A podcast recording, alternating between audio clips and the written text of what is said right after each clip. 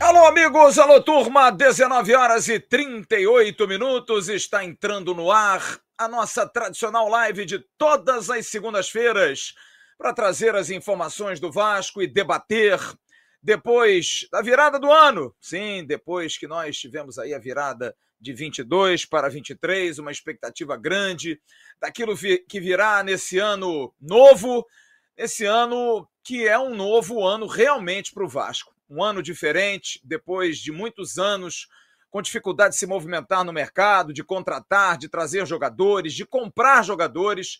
O Vasco é, dentre os 20 clubes da Série A do Campeonato Brasileiro, o clube que mais investiu até agora para reforçar o seu elenco. E vem mais gente por aí.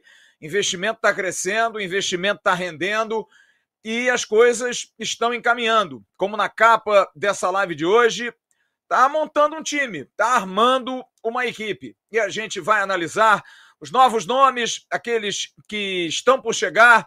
Hoje desembarcou mais um, agora às oito e meia da noite vai chegar outro. Saiu 17 e 40 e vai chegar às oito e meia da noite, você vai saber quem é. Já já a gente vai trazer essas informações.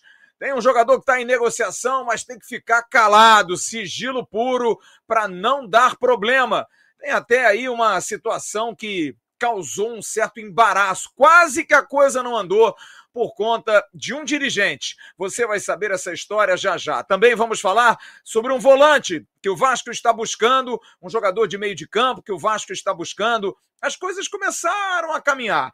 Goleiro, por enquanto, nada, nenhuma novidade grande. Enfim, tem muito assunto para a gente falar sobre os jogadores, analisar os atletas e vamos falar sobre esquema tático, aonde que eles podem jogar, de que forma esse time vai jogar. Faltando exatamente duas semanas para o início do Campeonato Carioca, a estreia do Vasco marcada hoje para o dia 14 o Vasco enfrentando o Madureira às 18 horas em São Januário. 18 horas em São Januário, Vasco e Madureira. E depois a gente vai aproveitar um membro do canal Atenção Vascaínos. Aliás, você pode ser membro do canal, vale muito a pena para que você participe, para que você dê a sua opinião. E no nosso grupo de WhatsApp, hoje levantaram uma bola muito interessante de algo que a gente precisa cobrar, mais talvez do que apenas invadir Instagram de atletas, a gente precisa cobrar das autoridades públicas. Hoje tomou posse o governador do estado do Rio de Janeiro, Cláudio Castro. E aí, governador, e a situação do Maracanã? Como é que vai ficar? Vai ficar como estava? Não vai ter licitação, a concessão provisória vai ser dada de novo para os caras, ninguém vai dar nenhuma chance do Vasco apresentar a sua proposta robusta e boa para o estado do Rio de Janeiro. A gente precisa discutir isso, porque disso vai vir o nosso provimento, para a gente poder ter ainda mais dinheiro para fazer um grande time. Estaremos aqui ao lado do Jean Faísca, do Emerson Rocha e também do membro do canal Atenção Vascaínos, o Cláudio Schaefer, que vai estar discutindo esse assunto e também esse assunto ligado ao time, ligado ao futebol. Você pode participar, mande a sua mensagem pelo chat, a gente vai estar registrando a sua mensagem. E antes, na abertura, quero dar dois recados pedindo a você que se inscreva, pedindo que você você possa dar aquela curtida, compartilhe o link aí pelos seus grupos de WhatsApp, de Telegram, de Facebook, seja membro, enfim, faça o que você quiser. De qualquer maneira, o importante é que você nos prestigie. A gente vai a dois recados: da Gigante da Colina Aerotal e da Gigante da Colina de Manaus. Compre produtos oficiais nas lojas oficiais do Clube de Regatas Vasco da Gama. A gente volta já já. Boa noite, galera do Atenção Vascaíno. Eu sou o Diogo, falo aqui da Gigante Aerotal, melhor loja da Barra da Tijuca. Estarei aqui falando para vocês as novidades que chegaram da linha da capa 2023, tá? Vou apresentar para vocês camisa nova, a preta. Um detalhe agora na escrita capa, escudo diferente, detalhezinho na manga. Capa também lançou ela branca. Tá vendo o escudo, a manga. Modelo bem bonito também da temporada nova.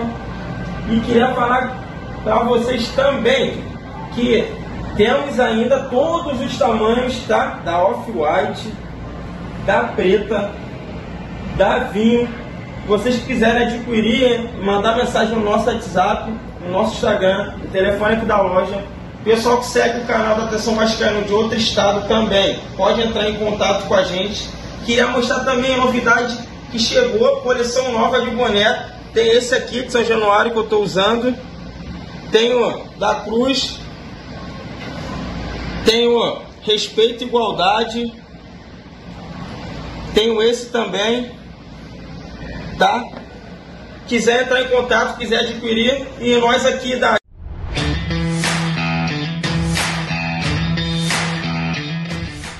Olá, Flávio Dias, saudações vascaínas. Nós aqui da Gigante da Colina Manaus apresentamos a todos os torcedores vascaínos uma parte da coleção oficial do nosso Vasco da Gama, disponível em nossas duas unidades, de Jalma Batista e Sumamão Park Shop.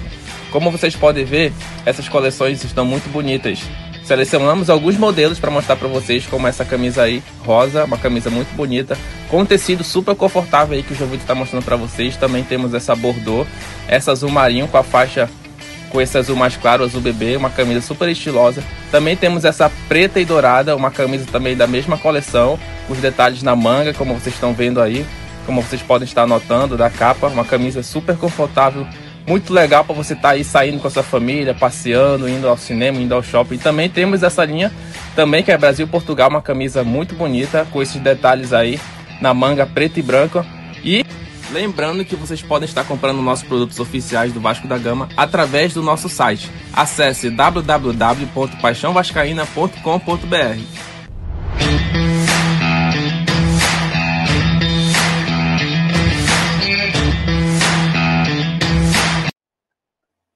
Bom, rapaziada, rapaziada da Gigante da Colina, trabalhando, grande Wallace em Manaus, grande Marco Romano, Márcio Romano, rapaziada toda da Gigante da Colina, aqui no Rio de Janeiro, trabalhando para poder trazer os melhores produtos. As camisas estão realmente muito bonitas. 19h45, deixa eu dar boa noite ao pessoal aí, pode botar na tela. Nosso Emerson Rocha continua no mercado, né? O Emerson Rocha resolve fazer compra na hora da live, é um negócio incrível, né? É a hora que deve estar na liquidação para comprar picanha, para comprar o arroz. Aí ele vai lá, vai fazer as compras dele. Ah, Emerson Rocha, Emerson Rocha. Quem te quer que te compre, meu querido? Jean Faísca, Jean Faísca, o nosso Carlos Schaefer. Jean Faísca, como é que foi de passagem de ano? Tudo tranquilo? Em paz? Naquela casa, aquela mansão lá. Onde é que você foi mesmo, Jean Faísca? Você foi para onde mesmo, hein? Fala, Flávio Dias. Boa noite, boa noite, Cláudio. Boa noite toda a audiência aí do canal Atenção Vascaínos. Eu fui na casa do meu cunhado, que por sinal tem o mesmo sobrenome, acho que tem um F a menos do que o do Cláudio aí, é Schaefer. Ele é do, do oeste aqui de Santa Catarina, meu, é casado com a irmã da minha esposa. Aí a gente invadiu a casa dele ali em Navegantes, é próximo ao Beto Carreiro. Beto Carreiro fica no município de Penha, Navegantes é onde tem um aeroporto ali, né? Próximo, fica entre Joinville e Florianópolis, fica no meio do caminho ali. Foi bem legal, só que essa época do ano é complicada, né, Flávio? É muita gente, meu amigo o cara vai ficando velho, o cara já não tá mais naquela pegada ah, toda, sabe? Tu, assim, tudo tem doido. fila, tudo tem fila, tudo, a panificadora, padaria, é o supermercado, é o açougue, é a praia, meu Deus do céu, é, é, o cara vai pelas crianças, o cara vai pelas crianças, porque se for pela, pela velhice, o cara já fica em casa e já dá uma sossegada, porque não, não, não, não é aquilo tudo, mas até quando o, o Cláudio começou a escrever no grupo, eu mostrei pro meu cunhado aqui, ele disse, é, tem um F a mais só, o dele, se eu não me engano, tem um F a menos aí, Cláudio Tiago Schaefer, é. lá do oeste de Santa Catarina, não sei. O Cláudio daqui a pouco vai falar aí a sua cidade natal. Enfim, italiano. Ah, a Schaefer é alemão, né? Schaefer alemão, é alemão, alemão, se eu não me engano. Acho que é alemão, alemão né? austríaco. Deve ser, alguma é. coisa assim, né? Agora, é. a única coisa que eu faço, Jean, pega o cartão, fala assim, mulher, vai. Eu não vou a mercado, não vou nada disso. Tá maluco, velho? Ainda mais quando eu viajo. Eu é. quero ficar quieto, meu. Quero que o mundo acabe em barranco para morrer encostado, meu velho. Eu vou fazer o quê? Eu vou ficar em mercado. Vamos fazer isso. Só aquilo. Pelas, pelas crianças. Como eu não tenho mais crianças, eu tenho uma criança de 19 anos. Então, já estou mais tranquilo também, não tem problema nenhum, não. Já já a gente fala, vai falar sobre as, as notícias, as informações. Querido Cláudio, aliás, Carlos Schaefer. É que eu já estou olhando aqui Isso. no chat aqui. Os caras já estão aqui mandando mensagem aqui, a galera já está querendo saber quem é o jogador, de onde vai. A torcida do Vasco está desesperada e está alucinada. É uma coisa incrível. Carlos, tudo bem, meu amigo? Prazer tê-lo aqui. De onde é que você é? Você não é, não é na família do Jean Faísca, não, né? É, na verdade minha família é do sul, né? Meu pai é gaúcho e minha mãe é aqui do interior do estado do Rio. Eu tenho 54 anos, quer dizer, já tem bastante tempo que, que meu pai veio para o Rio e o sobrenome ficou, né? Realmente existe uma, uma variação das famílias, uma hora tem um A, outra hora tem um F a mais, o outro tem um F a menos. Eu não sei que quando o pessoal chegou no Brasil, os cartórios começaram a escrever o que eles achavam que era o, o, o nome correto. Mas eu moro aqui em Nova Friburgo, trabalho na área de representação comercial, como eu falei com você em off aí, eu tenho uma fábrica aqui. Eu cuido dos meus negócios na, meus negócios na área têxtil. Bem, a gente vai falar muito sobre o que o Claudio colocou hoje no, no, no, nosso grupo de WhatsApp, e foi um dos motivos até de convidá-lo, porque eu acho que é um ponto importante que a gente acaba esquecendo, né, Jean e amigos, que é essa questão do fomento a toda essa esperança. Eu vou colocar assim, porque a gente tem que alimentar essa esperança do torcedor com grana, com investimento, mas a máquina precisa girar, cara. Você precisa fazer dinheiro, né? Não é o tempo todo depender de um grupo de investimento, você precisa fazer com que o investimento desse grupo, até porque quem investe quer retorno, possa ter um retorno. E aí o Vasco começa a montar um time que no papel está começando a dar uma esperancinha. Bom, igual aos 20 anos passados, não tem nem como comparar. Né, a draga que a gente passou, a coisa está muito melhor. O Vasco, por exemplo, acaba de receber, eu vou botar a foto aí, que foi feita pela querida Emanuele Ribeiro, do Globoesporte.com, o lateral direito da seleção do Uruguai, Puma Rodrigues, que já chegou ao Rio de Janeiro, figuraça, cara, que figuraça, cara com o cabelo todo pintado, olha Leia, que figura, parece o Marcelo Diné mesmo, cara, parece a cara do Marcelo Diné, o nosso Puma Rodrigues, que está muito animado, troquei mensagens com ele ontem, até trouxe hoje no Bom Dia, falando da torcida do Vasco, que é uma torcida incrível, e mandou mensagem para o Franco Fagundes, que eu vou falar já já a situação do Franco, que é o 10 do Nacional. Então o Puma Rodrigues já chegou, vai fazer os exames médicos amanhã e assina contrato com o Vasco por quatro anos. É um jogador que vai ficar no Vasco por quatro anos. O Vasco está pagando 2 milhões de dólares em duas vezes, em duas parcelas. Olha só a diferença, hein? O Vasco está pagando parcela de um milhão de dólares, hein, Jean? Antigamente não tinha 200 é. mil dólares para pagar pelo empréstimo do Pedro Raul. Tava ruim de ter 150 para ficar com a Marija, cara. É um negócio incrível, cara. Não, é incrível eu, eu, eu lembro que teve, né? teve um gatilho da venda do Thales que era, não sei, 10 gols, 10 jogos ou pentear o cabelo pro lado, pentear o... Não sei, o Vasco ganhava uma grana. Cara, para entrar esse um milhão, cara, foi uma novela, foi um negócio assim, foi. meu Deus, aquilo era. Eu cobrava, era eu como... todo dia. Parecia até que era para mim. Todo dia ligar pros caras do financeiro. E aí, já completou 10 jogos já, porra. Não dá para pagar logo, não, é. porque, porra, era um desespero, cara. Um negócio desesperador. Impressionante. O Puma que tá vindo é, para o Vasco com uma, uma boa referência, jogador de 25 anos de idade, muito talentoso, é muito bom jogador, tem, tem assim habilidade, inteligência, capacidade de jogo, é um jogador que tem é, passa pé sobre bola, chega no fundo. E eu vi alguns lances dele e até tive a oportunidade hoje de conversar muito com meu amigo Sebastião Abreu, Louco Abreu, que é torcedor do Nacional, que estava no Peru. Até eu convidei para a live, tá aí alguns lances dele. É, até eu convidei para a live, ele não pôde comparecer. Ele me disse: Flávio, o Vasco está contratando um excelente lateral. Jogador de muita força na frente, muito talento, tem um cruzamento muito bom. E aí eu perguntei, mas falam muito da questão defensiva dele. É um cavalo. Que defensivo? É um ótimo jogador defensivamente.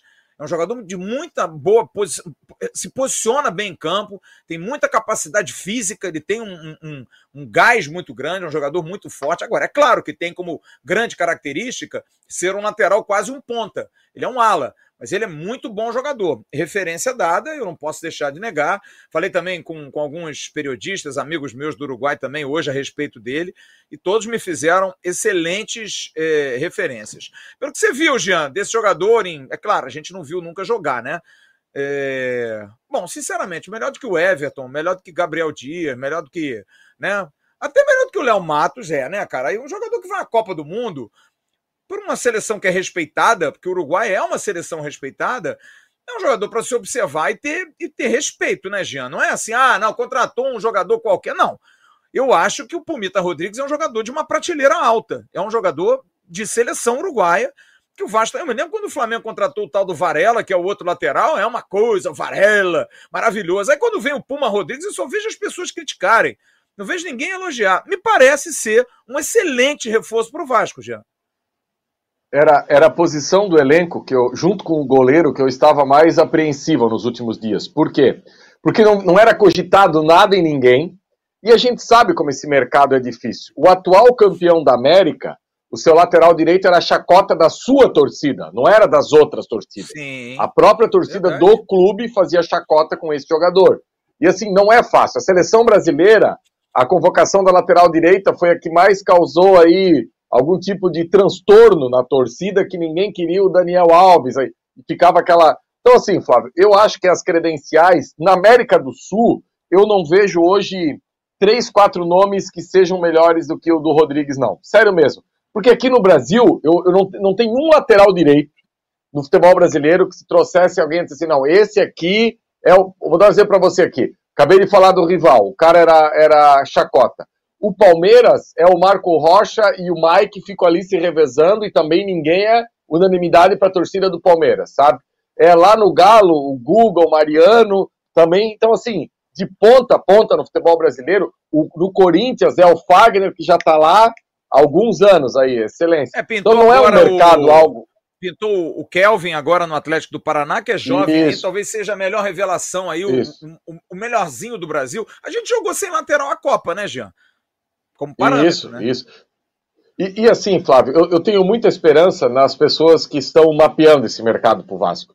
Eu vejo que hoje a gente não vai ter. É, quando você casa, uma coisa é você trazer o De Luca que você não bota a mão no bolso. A outra coisa é você pegar e colocar 10 milhões no jogador. É óbvio que esse jogador foi muito mapeado, foi muito visto.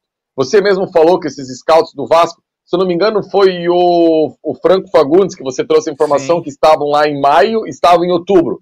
Então, assim, pô, você foi até lá, cara. Você viu, sabe? Então, você minimiza muito a chance de erro. A partir da hora que você está em loco, assistindo o jogador, vendo do que ele é capaz. Então, assim, é um, é um cara aí que eu estou muito satisfeito com a contratação dele. É, e na verdade ele era um dos, dos três, quatro, porque ele não deveria ser o único da posição, até pelo mapeamento. Sim. Agora, tem uma situação, o, o, o, o, Carlos, que, que a gente tem que colocar aqui, que eu soube disso hoje, a gente já discutiu isso aqui.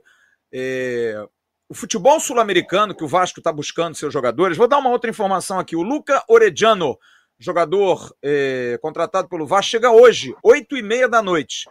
Para a torcida do Vasco estava desesperada, ele saiu às 17 horas e 40 minutos de Buenos Aires. Estou dando aqui o horário, tá?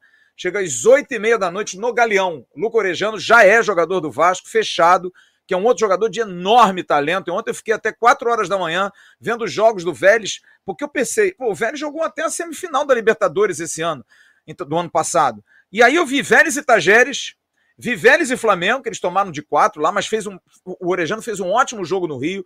Contra o Tajeres, ele fez um. Aliás, eram dois atacantes, três. O ataque era Orejano, é, Prato e Hanson. Esse Hanson é um azogue, cara. Que jogador, cara. O cara faz gol todo jogo, é um absurdo. E eu vi um torcedor dizendo aqui, pô, esses atacantes do Nacional são ruins. Bom, o Pumita Rodrigues cruzava para Luizito Soares e Giliotti aquele argentino que era do Independente, e Franco Fagundes, eram os três atacantes do Nacional. Não são tão ruins. Então, só para ver também que os caras jogam em bons times.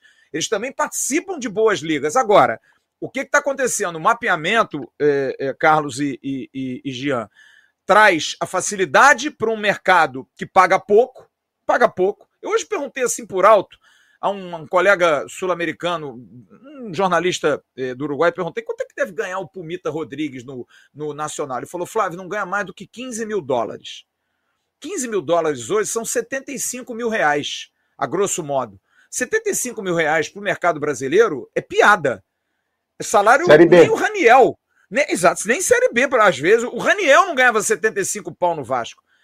E você vê um jogador desse, bom jogador de seleção, você traz. Agora, o que está acontecendo? Os clubes estão crescendo o olho. Por quê? Porque vem o Vasco com grana, com investimento. Por isso que o torcedor tem que entender essa coisa de segura um pouquinho, pô, vai ali, faz uma graça. Vou dar uma outra informação. Hoje eu falei com meu amigo, o presidente do Tajeres, Andrés Faci. Falei, vou ligar para esse meu amigo. Novo, vou meter, meu amigo, meter o presidente, como é que tá? Feliz ano! Como você passou? Sim, um abraço, muito vinho, muita champanhe. Aí ele falou assim: não me procuraram mais. Aí eu falei, pô, mas que pena, presidente, mas e aí, como é que vai ficar? Acho que o Valois vai ficar no Tajeres, né? E aí ele falou assim para mim: não, ele vai sair do Tajeres. Temos muitas propostas por ele. De duas, uma. E aí a gente faz uma opção. Ou ele é um fanfarrão e tá pé da vida porque ele não fechou com o Vasco e não tem absolutamente nada, ou então ele é um baita de um negociante. Porque até ontem, anteontem, não tinha nada mais pro Valois, absolutamente nada. Agora, o que que acontece? Ele blefou com o Vasco. Blefou com o Vasco. Então, dá uma, dá uma, certa, uma certa dúvida, mas os clubes eu, é, é, é, é argentinos, uruguaios, estão crescendo o olho.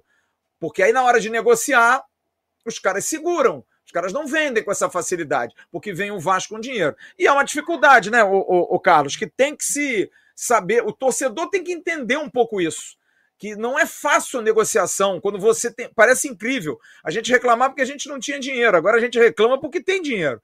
Porque quem sabe que você tem dinheiro vai chorar um pouquinho mais. Tudo bem, Carlos? Como é que você tá, meu amigo? Tô, tá, eu tô analisando tudo que você está colocando aí.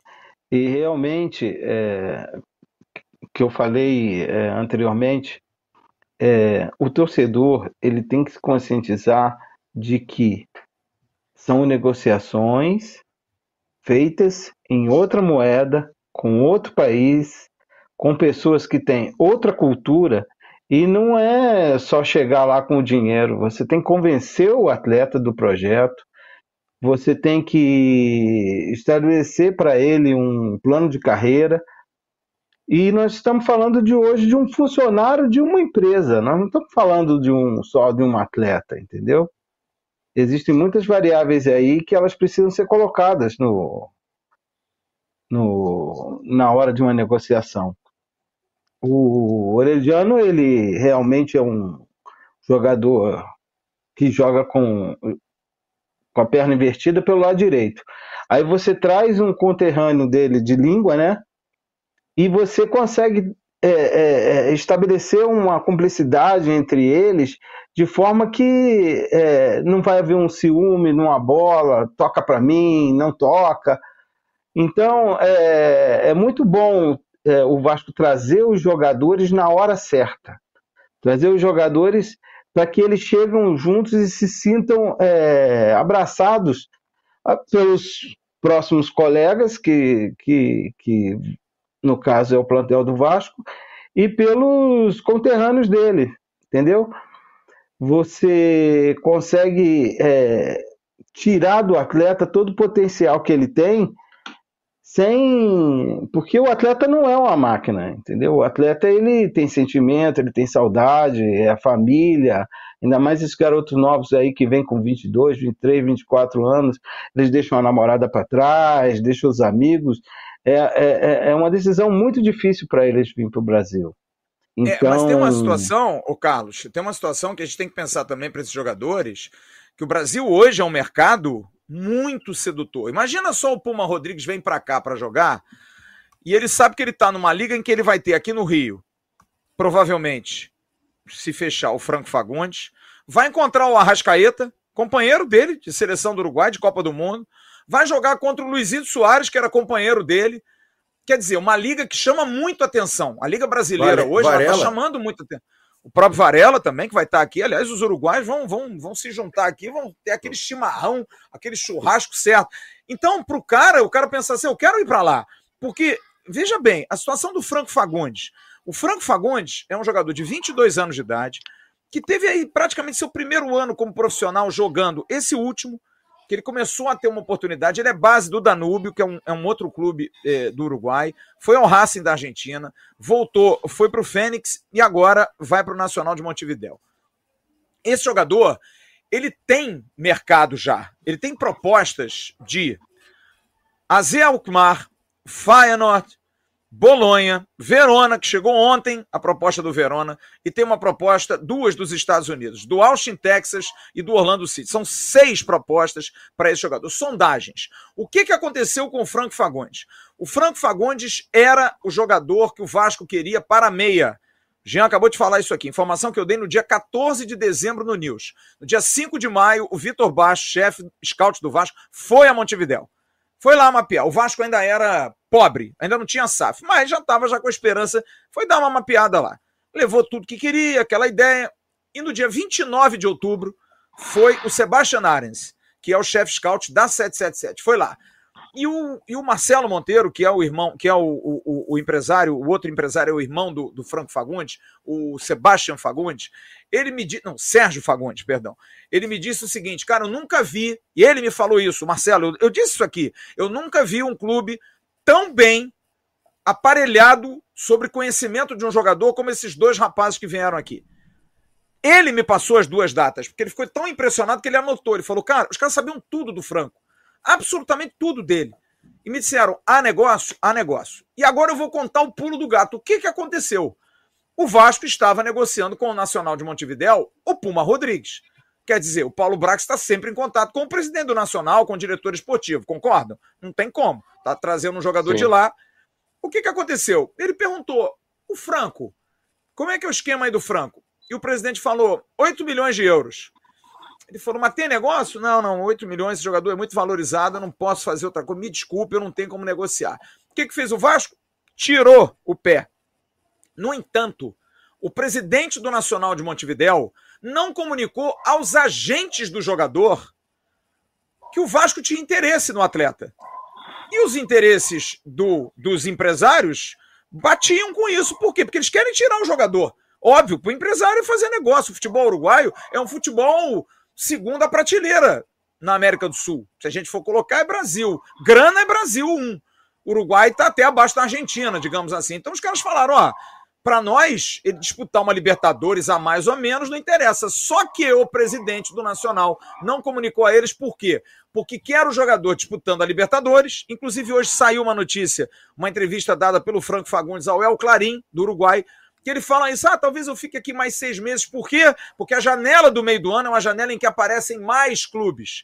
E o presidente do Nacional queria segurar um pouco mais. Porém, os empresários do Franco Fagundes agora botaram o pau na mesa. Não, agora a gente quer tirar o garoto agora. A gente quer fazer um negócio agora. E já entraram em contato com o Vasco, trocaram ideias, só que a divulgação do negócio no final de semana quase deu uma azedada. Tanto é que hoje o empresário ou os empresários do Franco Fagundes nem atenderam o telefone. Zero. Ninguém responde, ninguém fala, porque o, o, Marcelo chegou a dar declaração falando: não, depende, a gente vai juntar com o Vasco. Eu falei isso aqui no sábado, não, a gente vai juntar ali, vai ter uma conversa legal. Hoje ninguém falou. Por quê? Porque eles não querem que vaze absolutamente nada para não dar para trás. Por quê? Porque é um perfil da 777. Vazou, a gente não quer mais. Ô, Flávio. Muito doce, tipo Veloz, não vou. Tipo lá o Capasso. Chegou lá, uhum. botou dinheiro, os caras deram para trás, eles não querem. Se não fizer certinho, se não fizer direito, não vai acontecer. Então a situação do Franco Fagundes hoje, os empresários tomaram as dores do Vasco. E por eles, é 8 milhões? Não, não, não, não, não. A gente divide isso aí. Vamos, compra 70%. Dá 5 milhões, 5 milhões um pouquinho, dá uma entrada agora, dá outra no meio do ano, dá outra no final do ano. Eu quero levar o jogador para o Brasil. E o Pumita a gente mostrou hoje, mandou uma mensagem pro Franco. Franco, e aí? Quando é que a gente vai jogar no Vasco junto? Vem pra cá, porra. Então o negócio está conspirando. Agora, se vai acontecer, depende do Vasco. De pagar, de botar grana. Até porque o Vasco vai gastar com goleiro, o Vasco vai gastar com volante e pode gastar com outros jogadores. Diga aí, Emerson, tava bom o preço do feijão? Tava direitinho? Arroz também? Tudo tranquilo? A picanha tava cara? Meu Deus do céu, muito caro. Boa noite, Flávio. Boa noite, Jean. Boa noite para amigo. Boa noite para todo mundo curtindo a gente aqui na live. Só uma informação rápida aqui, Flávio, porque tem muita gente me marcando no Twitter e perguntando assim: mas como é que foi a reunião de hoje que vocês lá no AV disseram que ia ter com o pessoal do Franco Fagundes? Opa, para, para aí, para aí, para aí. Ninguém aqui disse que teria reunião hoje em relação ao Franco Fagundes. Não veio daqui essa informação. Deixa isso muito claro. Se a pessoa deu a informação e acertou, parabéns para ela, mas não foi aqui que deu. Para ficar calado. Porque o rapaz me perguntou, eu falei, cara, não tô sabendo de reunião nenhuma. Aí ele achou que eu fui grosso no Twitter. Eu falei, pô, meu irmão, nunca te tratei mal no Twitter. O nosso Cláudio Rodrigo, eu falei, cara, nunca te tratei mal, cara. Só respondi que eu não sabia que tinha reunião. Até porque essa informação não saiu daqui. Se tivesse saído daqui, eu teria te respondido. Mas não saiu daqui, então eu não sabia nem que teria essa reunião. Mas enfim, deram essa reunião depois que eu fui buscar e tinha a essa informação. Que eu dei, a informação mas... que eu dei no sábado é que a partir de hoje a coisa voltaria a esquentar. Mas Só ninguém aí. disse de reunião, Agora, cravou reunião. Se eles, se eles iam é. se reunir, se eles iam se falar. Eu vou dizer aqui, se falaram, tá? Se falaram. Hoje teve contato. Claro que teve uhum. contato. Uhum. Absolutamente teve contato. Hoje teve contato, sim. Agora, se teve reunião Zoom, se teve reunião VMix, se teve reunião sim, é. é, StreamYard, faço a mínima ideia, cara. É, até pô. porque os caras não atenderam o telefone. A única coisa que eu tô dando como informação é o seguinte: vai ser sigiloso. Ninguém vai vazar absolutamente nada, para não dar problema. Exatamente porque, como houve um problema de comunicação do presidente do Nacional com os empresários, os caras agora querem fazer o xixi no pipi, meu. No piniquinho. Tem que arrumar o negócio direitinho para fazer, que senão não vai rolar o um negócio, não. Senão não vai rolar o um negócio. Rapaziada, é... bom, nós já falamos aí do Pumita. Emerson Rocha, o que, que você acha do Pumita, hein, Emerson Rocha? Gostou do meu cabelinho? Parece o nosso Marcelo Adnet, né, cara? É bonitinho, né? Engraçado, Flávio, que assim, eu fiz uma análise, eu fui, eu fui tentar ver vídeos deles, eu vi vídeos bem anteriores, assim, até na passagem dele pelo Racing na Argentina, ele não foi muito bem lá, não mas parece que pela volta dele, até hoje eu trouxe uma fala do José Novales falando que a volta dele para a Argentina, para o Uruguai, depois dessa passagem da Argentina, deu uma modificação na questão tática e técnica dele, que ele até aprendeu mais a, a jogar um pouco mais colaborativo, sabendo um pouco marcar mais na frente, jogou até lateral direito também, como volante, segundo o próprio José Novales na análise dele. Enfim, eu vi poucas coisas do, do, do, do Pumita, acredito que é um jogador que está vindo com muita vontade de jogar no Vasco, isso é importante, pelo menos está mostrando que quer vir jogar mesmo. Tomara que dê certo. Segundo o Josa, é um dos melhores laterais da América do Sul. Só que, por exemplo, para ser melhor lateral da América do Sul, não precisa muita coisa também, não, né? Porque, pô, tem, é. tem de lateral ruim em todo, não só no Brasil, mas também nos outros, dos outros países, né? Mas vamos torcer para que ele dê certo. Ô, Carlos, esse teu celular aí tá meio ruim, cara. Tá metendo a mão toda hora aí, rapaz. Corrija aí, tá caindo coisa aí na frente. Qualquer coisa você sai e volta. Dá uma melhorada aí. Senão não. fica, parece até bruxa de Blair. Toda hora me... eu tô até meio perdido aqui. Olha aqui, e do Orediano? O que, que você acha do Orediano, ô Jean Faísca? O Orediano vai chegar, a galera desesperada. Ai, o Flamengo atravessou, o Palmeiras atravessou, o Corinthians. Não, não atravessou, não, cara. A gente tá falando isso aqui desde semana passada. O diretor do Vélez, confirmei. Li, li aqui o texto, ele falando comigo, tá tudo tranquilo. Tá chegando agora, oito e meia da noite. É um jogador eu acho que esse jogador vai ajudar demais, cara. Eu acho que esse jogador vai ser fera, cara. Não acha não, Jean? Ô, ô Flávio, eu, eu abri o vídeo do Orediano para assistir o, o, o, vídeo. A primeira bola ele driblou um adversário. Eu parei, me ajoelhei e agradeci. Pai, obrigado, senhor, por o Vasco ter um atleta que dribla o seu oponente. Eu só queria agradecer isso, senhor, que passa, para na frente do oponente, tira para o lado e vai embora, sabe? O, o, o Felipe Maestro, postou um vídeo. Pô, cara, eu não, eu não vou lembrar o time, acho que foi o São Lourenço da Argentina, da Mercosul. Semana passada o Felipe postou no Instagram dele. Ele botou assim: é, é, esses caras sofreram nesse dia. Cara, eu acho que o Felipe nesse dia deu uns 15 dribles. Impressionante, assim.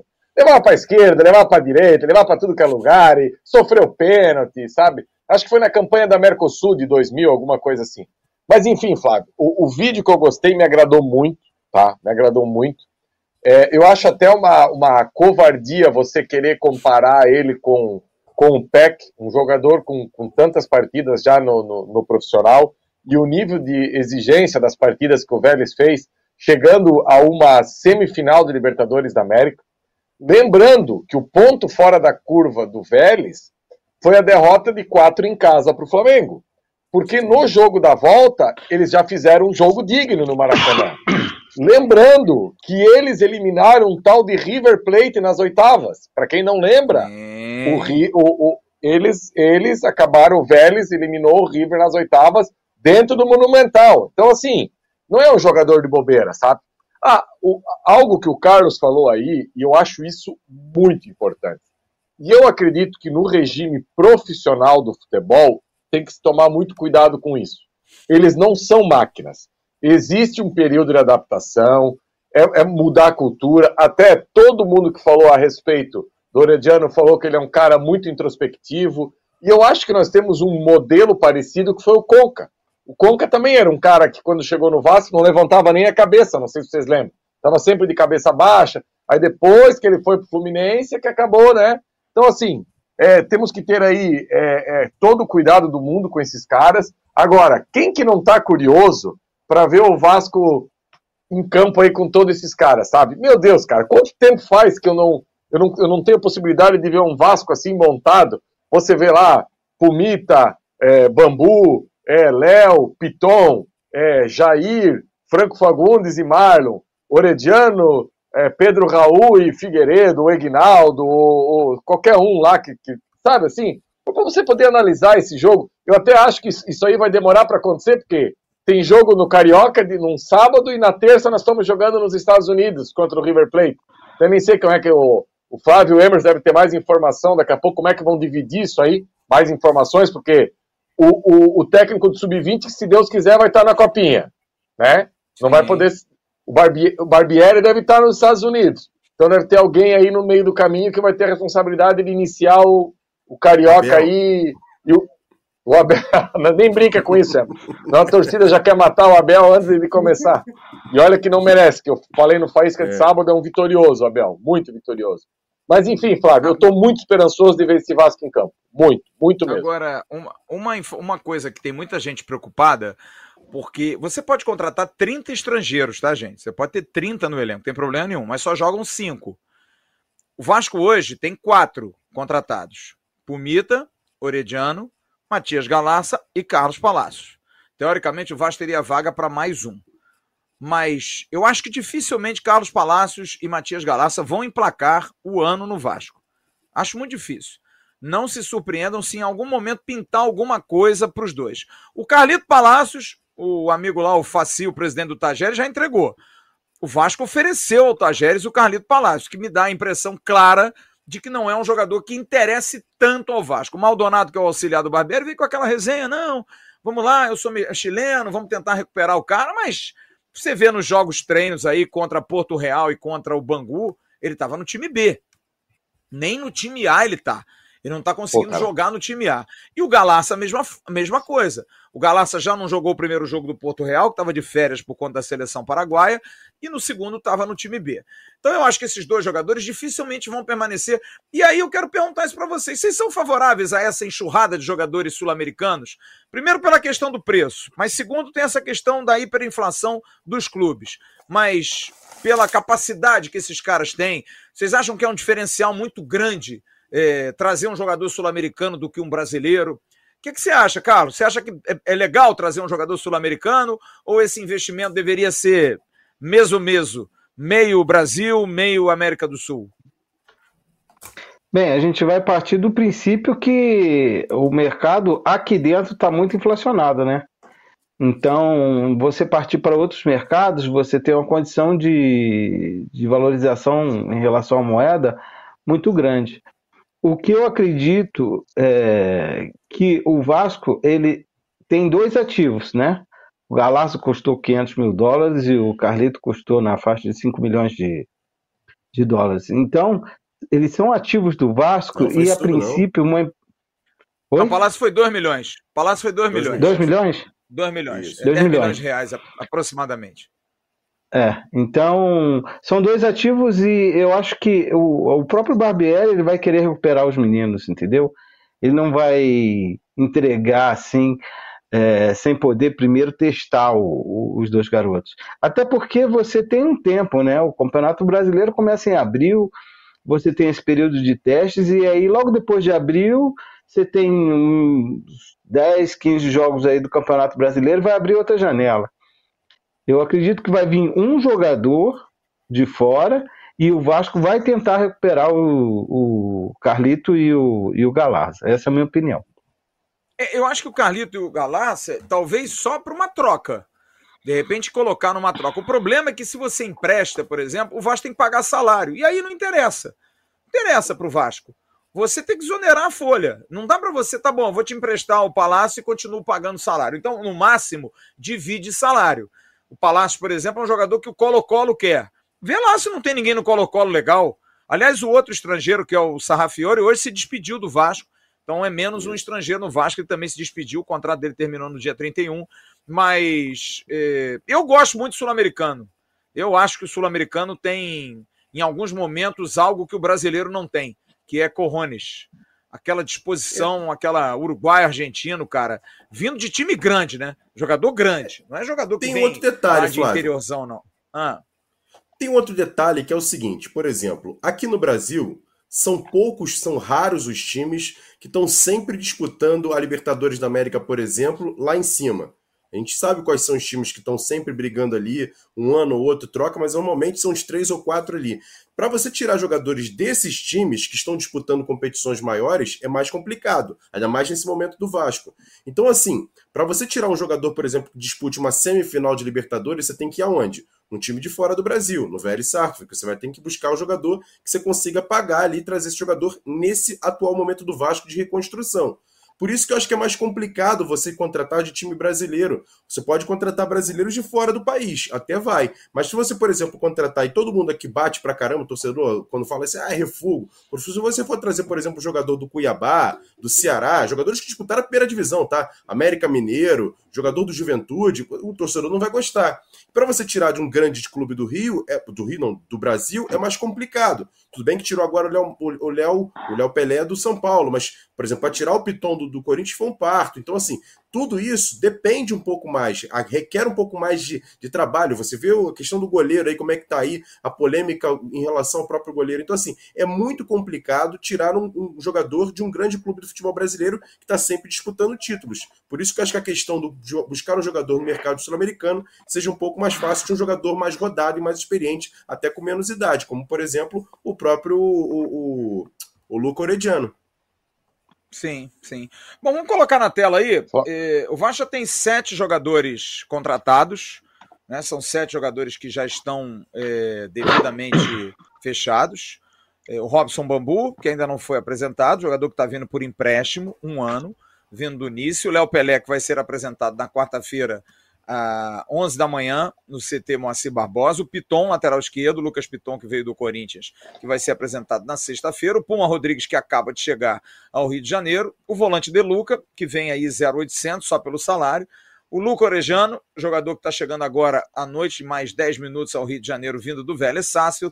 E Pedro Raul. Em conversas, o Vasco tem três jogadores para três posições hoje em aberto. O Ivan Goleiro, que hoje eu falei com o Fernando Garcia, que me disse que ainda nada, nada andou, a situação do goleiro tá tá ainda em stand-by. Não não tô sabendo entender ainda porque a situação do Kehler é muito difícil, o Internacional não quer vender, não está interessado em vender. O Ivan, o Fernando Garcia hoje até chegou a dizer: "Só vou responder uma pergunta porque eu estou de férias". Tá bom. Então a pergunta era, não tinha nada. O Jair Volante, jogador do, do, Interna do Atlético Mineiro, que é base do Internacional, ele foi base do Internacional, nem sabia disso. Ele foi base do Inter, fez destaque também no esporte e foi para o Atlético Mineiro. Jogador de, de, de, boa qualidade, seria o mais experiente, é um jogador de 28 anos uhum. que o Vasco estaria contratando. Houve um contato é, do Vasco com o Atlético Mineiro, do tipo, dá para a gente conversar com o pessoal do Jair? É, uma consulta, não foi uma coisa de proposta. Por isso que eles são vivos, que a gente pergunta: teve algum contato do Vasco? Os caras dizem assim: não, não teve proposta de ninguém. E é verdade. Hum. Ninguém fez proposta nenhuma. Uma coisa é você ligar e dizer: posso conversar com o jogador para bater um papo? Hoje, por exemplo, o empresário do Jair não respondeu, em momento nenhum. Não deu nenhum retorno. Já é um indicativo? Não sei. Mas a situação do Jair, o Vasco já fez uma consulta é, e a situação do Franco Fagundes, que eu já expliquei aqui, que é algo que vai se desenrolar durante a semana, e a gente vai esperar para ver o bicho e que vai e dar. O Ivan, o Ivan ainda tem contrato com o time da Rússia ainda. Com né? o Zenit, o contrato dele com o Zenit. Tá mas vai romper ainda, o contrato. Sim, Porque, na verdade, tá é, mas na verdade o, o, a negociação ela já vai encerrar. Por quê? Porque ele foi incluído numa troca com o Yuri Alberto. O Yuri Alberto foi vendido pelo Paulo Brax, do Inter para o Zenit o Corinthians pegou o, o Yuri Alberto para jogar o Campeonato Brasileiro e mandou para lá o Mantuan e o Ivan para o Zenit. Isso. Com um empréstimo de um ano, até julho do ano de 23 agora. O que, que acontece? Uhum. O Yuri Alberto fez um ótimo campeonato. Jogou muito bem, Copa do Brasil, pelo, pelo, pelo Corinthians. E o Corinthians quis antecipar o negócio. E o Corinthians fez: olha, eu quero o jogador em definitivo. Então o Corinthians está dando uma grana e está trocando os dois jogadores que mandou para a Rússia por outros dois. Estão indo para lá o Duqueiroz, que é um excelente Isso. volante, e tem um outro jogador do Corinthians que eu não me lembro zagueiro, quem é. é um jovem, é Juan, Renan, eu esqueci o nome, mas é um zagueiro, jovem é, zagueiro, bom E zagueiro, os dois outros estão voltando, o Mantuan e o Ivan. Só que eles ainda têm contrato, mas não vão ficar na Rússia. Ambos não vão ficar na Rússia. O que me causa Ei. uma grande estranheza também, cara. Eu acho muito estranho isso. porque se é bom para o Russo liberar tão fácil assim, porque poderia dizer, não, mas eu quero ficar com o Ivan aqui. Não, não causa uma estranheza para vocês, não, mas enfim, eu, eu tô aqui colocando. Não, só, eu acho o Ivan um ótimo goleiro, cara. Acho ele muito bom goleiro. Mas eh, acho que cavalo dado não se olha os dentes, mas quando também se dá demais, você estranha também, não acha, não, ô, ô Jean? Primeiro, Flávio, só um negocinho aqui. Os clubes brasileiros, inclusive o Vasco, que tem grana, eu acho que o Duqueiroz foi em definitivo para o Zenit, tá? Fica de olho lá. Se ele, não se, se, se, ele não se adaptar lá, no meio do ano, vê se não dá para recolher para cá. Jogadoraço. Jogadoraço. A, a, reta final da Copa do Brasil de ser moleque, assim, ó, foi absurdo. O cara, assim, absurdo. comandou, ia ali no, ia no meio de Balbuena. Foi um negócio de maluco, foi cinema. É. Foi cinema que jogou contra o Fluminense. Não, Cara, o moleque é bom, cara. O moleque é do ramo. É Esse Duqueiroz aí tem que anotar o nome porque ele, ele gasta ele é a bola. Duqueiroz. Flávio, ele é Duqueiroz. Flávio, a questão do Ivan, eu, eu já me posicionei no, no Twitter dia 27 ou 28 de dezembro. Eu, eu vejo o Ivan muito acima do Kehler. Não é pouco, é muito, mas é, é opinião. Opinião, cada um vê de uma maneira. É um cara que na Ponte Preta é, chamou a atenção de Barcelona, de Benfica, é, foi convocado para a seleção brasileira principal, era o goleiro do ciclo olímpico do Brasil, mesmo Sim. sem ter idade. Era o goleiro ele do, tava do, na seleção do, Bambu, não estava? Na mesma seleção do Robson Isso. Bambu? Da mesma seleção Sim. quase e daí, da Olimpíada, né?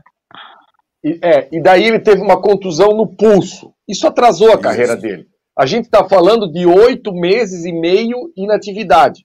Tanto que ele volta na Ponte Preta e nem tem uma sequência muito grande, porque já vem a negociação do Corinthians. Só que assim, aí tu vai para o lugar que tem uma lenda no gol para o clube, o Cássio. O Cássio é o tipo de jogador que quando ele parar de jogar, todo mundo vai ter que entender que ele é o maior ídolo da história do Corinthians. São números. É péssima é fácil, gestão de carreira, né, Jean? É claro, claro. Porra, é furada, né? E parece, Flávio, aí eu vou estar tá falando um negócio aqui que eu li, eu não posso afirmar porque eu não pesquisei. Parece que lá no Zenit tem o Cássio do Zenit. Tem mais essa Sim. ainda, Flávio. É o goleiro Também da tem, seleção tem um da Rússia. Lá... É o goleiro isso, da seleção isso. da Rússia. Isso. Então, assim, pô, Flávio, aí tu vai para um país, se tu falar com qualquer jogador do mercado do futebol, é, todo mundo fala que para você jogar no futebol russo, você tem que ser persistente. Porque é, por isso a que língua para começar... essa questão da volta do Ivan, né? do Ivan, né? é. por isso dá para isentar, né? É. Dizem que a língua é um absurdo, né? Costumes, temperatura, ambiente, sim, sim. é tudo, é, é tudo horrível. É difícil. Então, assim, eu acho. Agora, se não der o Ivan, que a fila ande, o, o já, já foi, que, que não seja o Ivan, mas é uma posição, Flávio, que eu acho que a gente tem que dar uma tacada assim, ó. Sim, é, é o vice-campeão brasileiro, é o Ivan que já, já teve, foi monitorado pelo Barcelona, é, é o, Groi. o Groi que tá lá fora. Não, não dá para trazer a apostinha lá, ó. Não dá, cara, não dá. Isso. O goleiro a gente tem que pegar um cara. Mas não assim vai ser, Jean. Até... Mas não vai ser, não, Jean. Não vai ser, não, cara. Pelo nível que o Vasco está contratando, não vai ser qualquer é. goleiro. Não há dúvida disso. É. Não vai como ser. Não foi, é, como não foi um... qualquer um centroavante, né? É, o meu, meu goleiro, Pô, meu goleiro de predileção é o Marcelo Groi. Eu, por mim, eu acho que o Groi era o goleiro. Até porque eu até falei isso hoje de manhã no, no Acorda Vascaíno. Eu, eu até discuto, talvez até para a posição de goleiro ser é, fundamental isso. Mas vamos lá. Do Vasco tem um jogador um pouquinho mais experiente. O, o, o, Jair, por exemplo, tem 28 anos. O Groi é um jogador mais vivido. Seria um. um, um mas eu não sei se goleiro, para essa questão, eu preferia, de repente, um zagueiro mais experiente. Mas para mim o melhor de todos é o Groi. Eu tenho muita dúvida quanto ao Ivan. Eu acho que o Ivan ficou muito tempo parado, o Ivan ficou muito tempo sem jogar. O Ivan não jogou no Corinthians, jogou seis partidas esse ano pelo Zenit. Eu acho que a gente está pintando muito o Ivan pelo que ele foi. Pelo que ele foi, e não pelo que ele é. Eu, eu acho o Ivan um goleiro que, assim, eu não posso dizer como é que ele joga. Eu não, eu não me lembro do Ivan jogando. Não mas, me lembro. Eu acho que ele eu vou te falar é um goleiro, coisa, Flávio. Fez um, fez um ótimo brasileiro, ótimo, mas para mim o Marcelo Groi, pelo nome, pela pompa, por tudo que representa, apesar de ter muito medo de jogador que vem lá daquele lado lá de Arábia, eu não sei como é que hum. vai, mas outro dia mostrou um vídeo dele aí que ele pegou um jogo lá, ele uhum. fechou uhum. o gol, cara, pegou pênalti, pegou Levou bola o time para final lá da Copa. Pô, o time lá. chegou à final, é um goleiraço, mas então, cara, o, Flávio, um eu vou te fazer, eu vou, eu vou fazer um paralelo de um jogador que fez mais ou menos o que fez o Ivan. O goleiro Bruno, ex-rubro-negro. O goleiro Bruno era banco do Diego Alves, brigava com o Diego Alves ali no Atlético Mineiro para quem ia ser o titular. Era uma rivalidade muito grande entre os dois, até no próprio livro que conta a história do Bruno, eles não, não se davam os dois goleiros. E aí o Bruno sai do, do, do Atlético Mineiro e vai para o Corinthians. No Corinthians ele também não tem quase nenhuma oportunidade lá. Eu não sim, lembro quem era o goleiro sim, do Corinthians sim. na época, e ele pouco jogou lá. Ficou praticamente um ano inteiro sem jogar. E quando veio para o Flamengo, se transformou em quem se transformou antes de tudo que aconteceu fatidicamente fora das quatro linhas. Mas dentro das quatro linhas, ele era um goleiraço.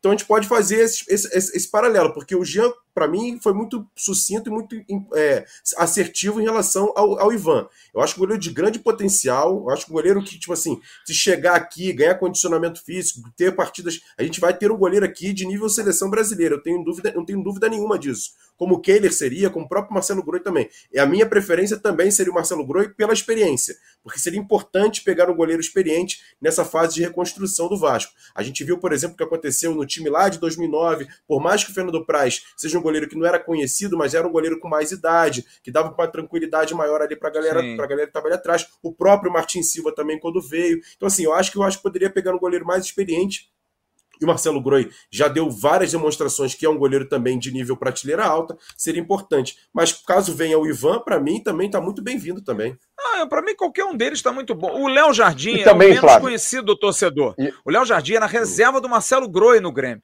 mas é um goleiro que foi uhum. para Portugal, foi muito bem em Portugal, levou o Rio Ave à Europa, a, a, a Copas da Europa, foi campeão no Lille de Copa da França em cima do PSG de Neymar e Companhia Limitada. É um goleiro muito bom agora, não é conhecido. Então o torcedor diz assim: bom, quem é?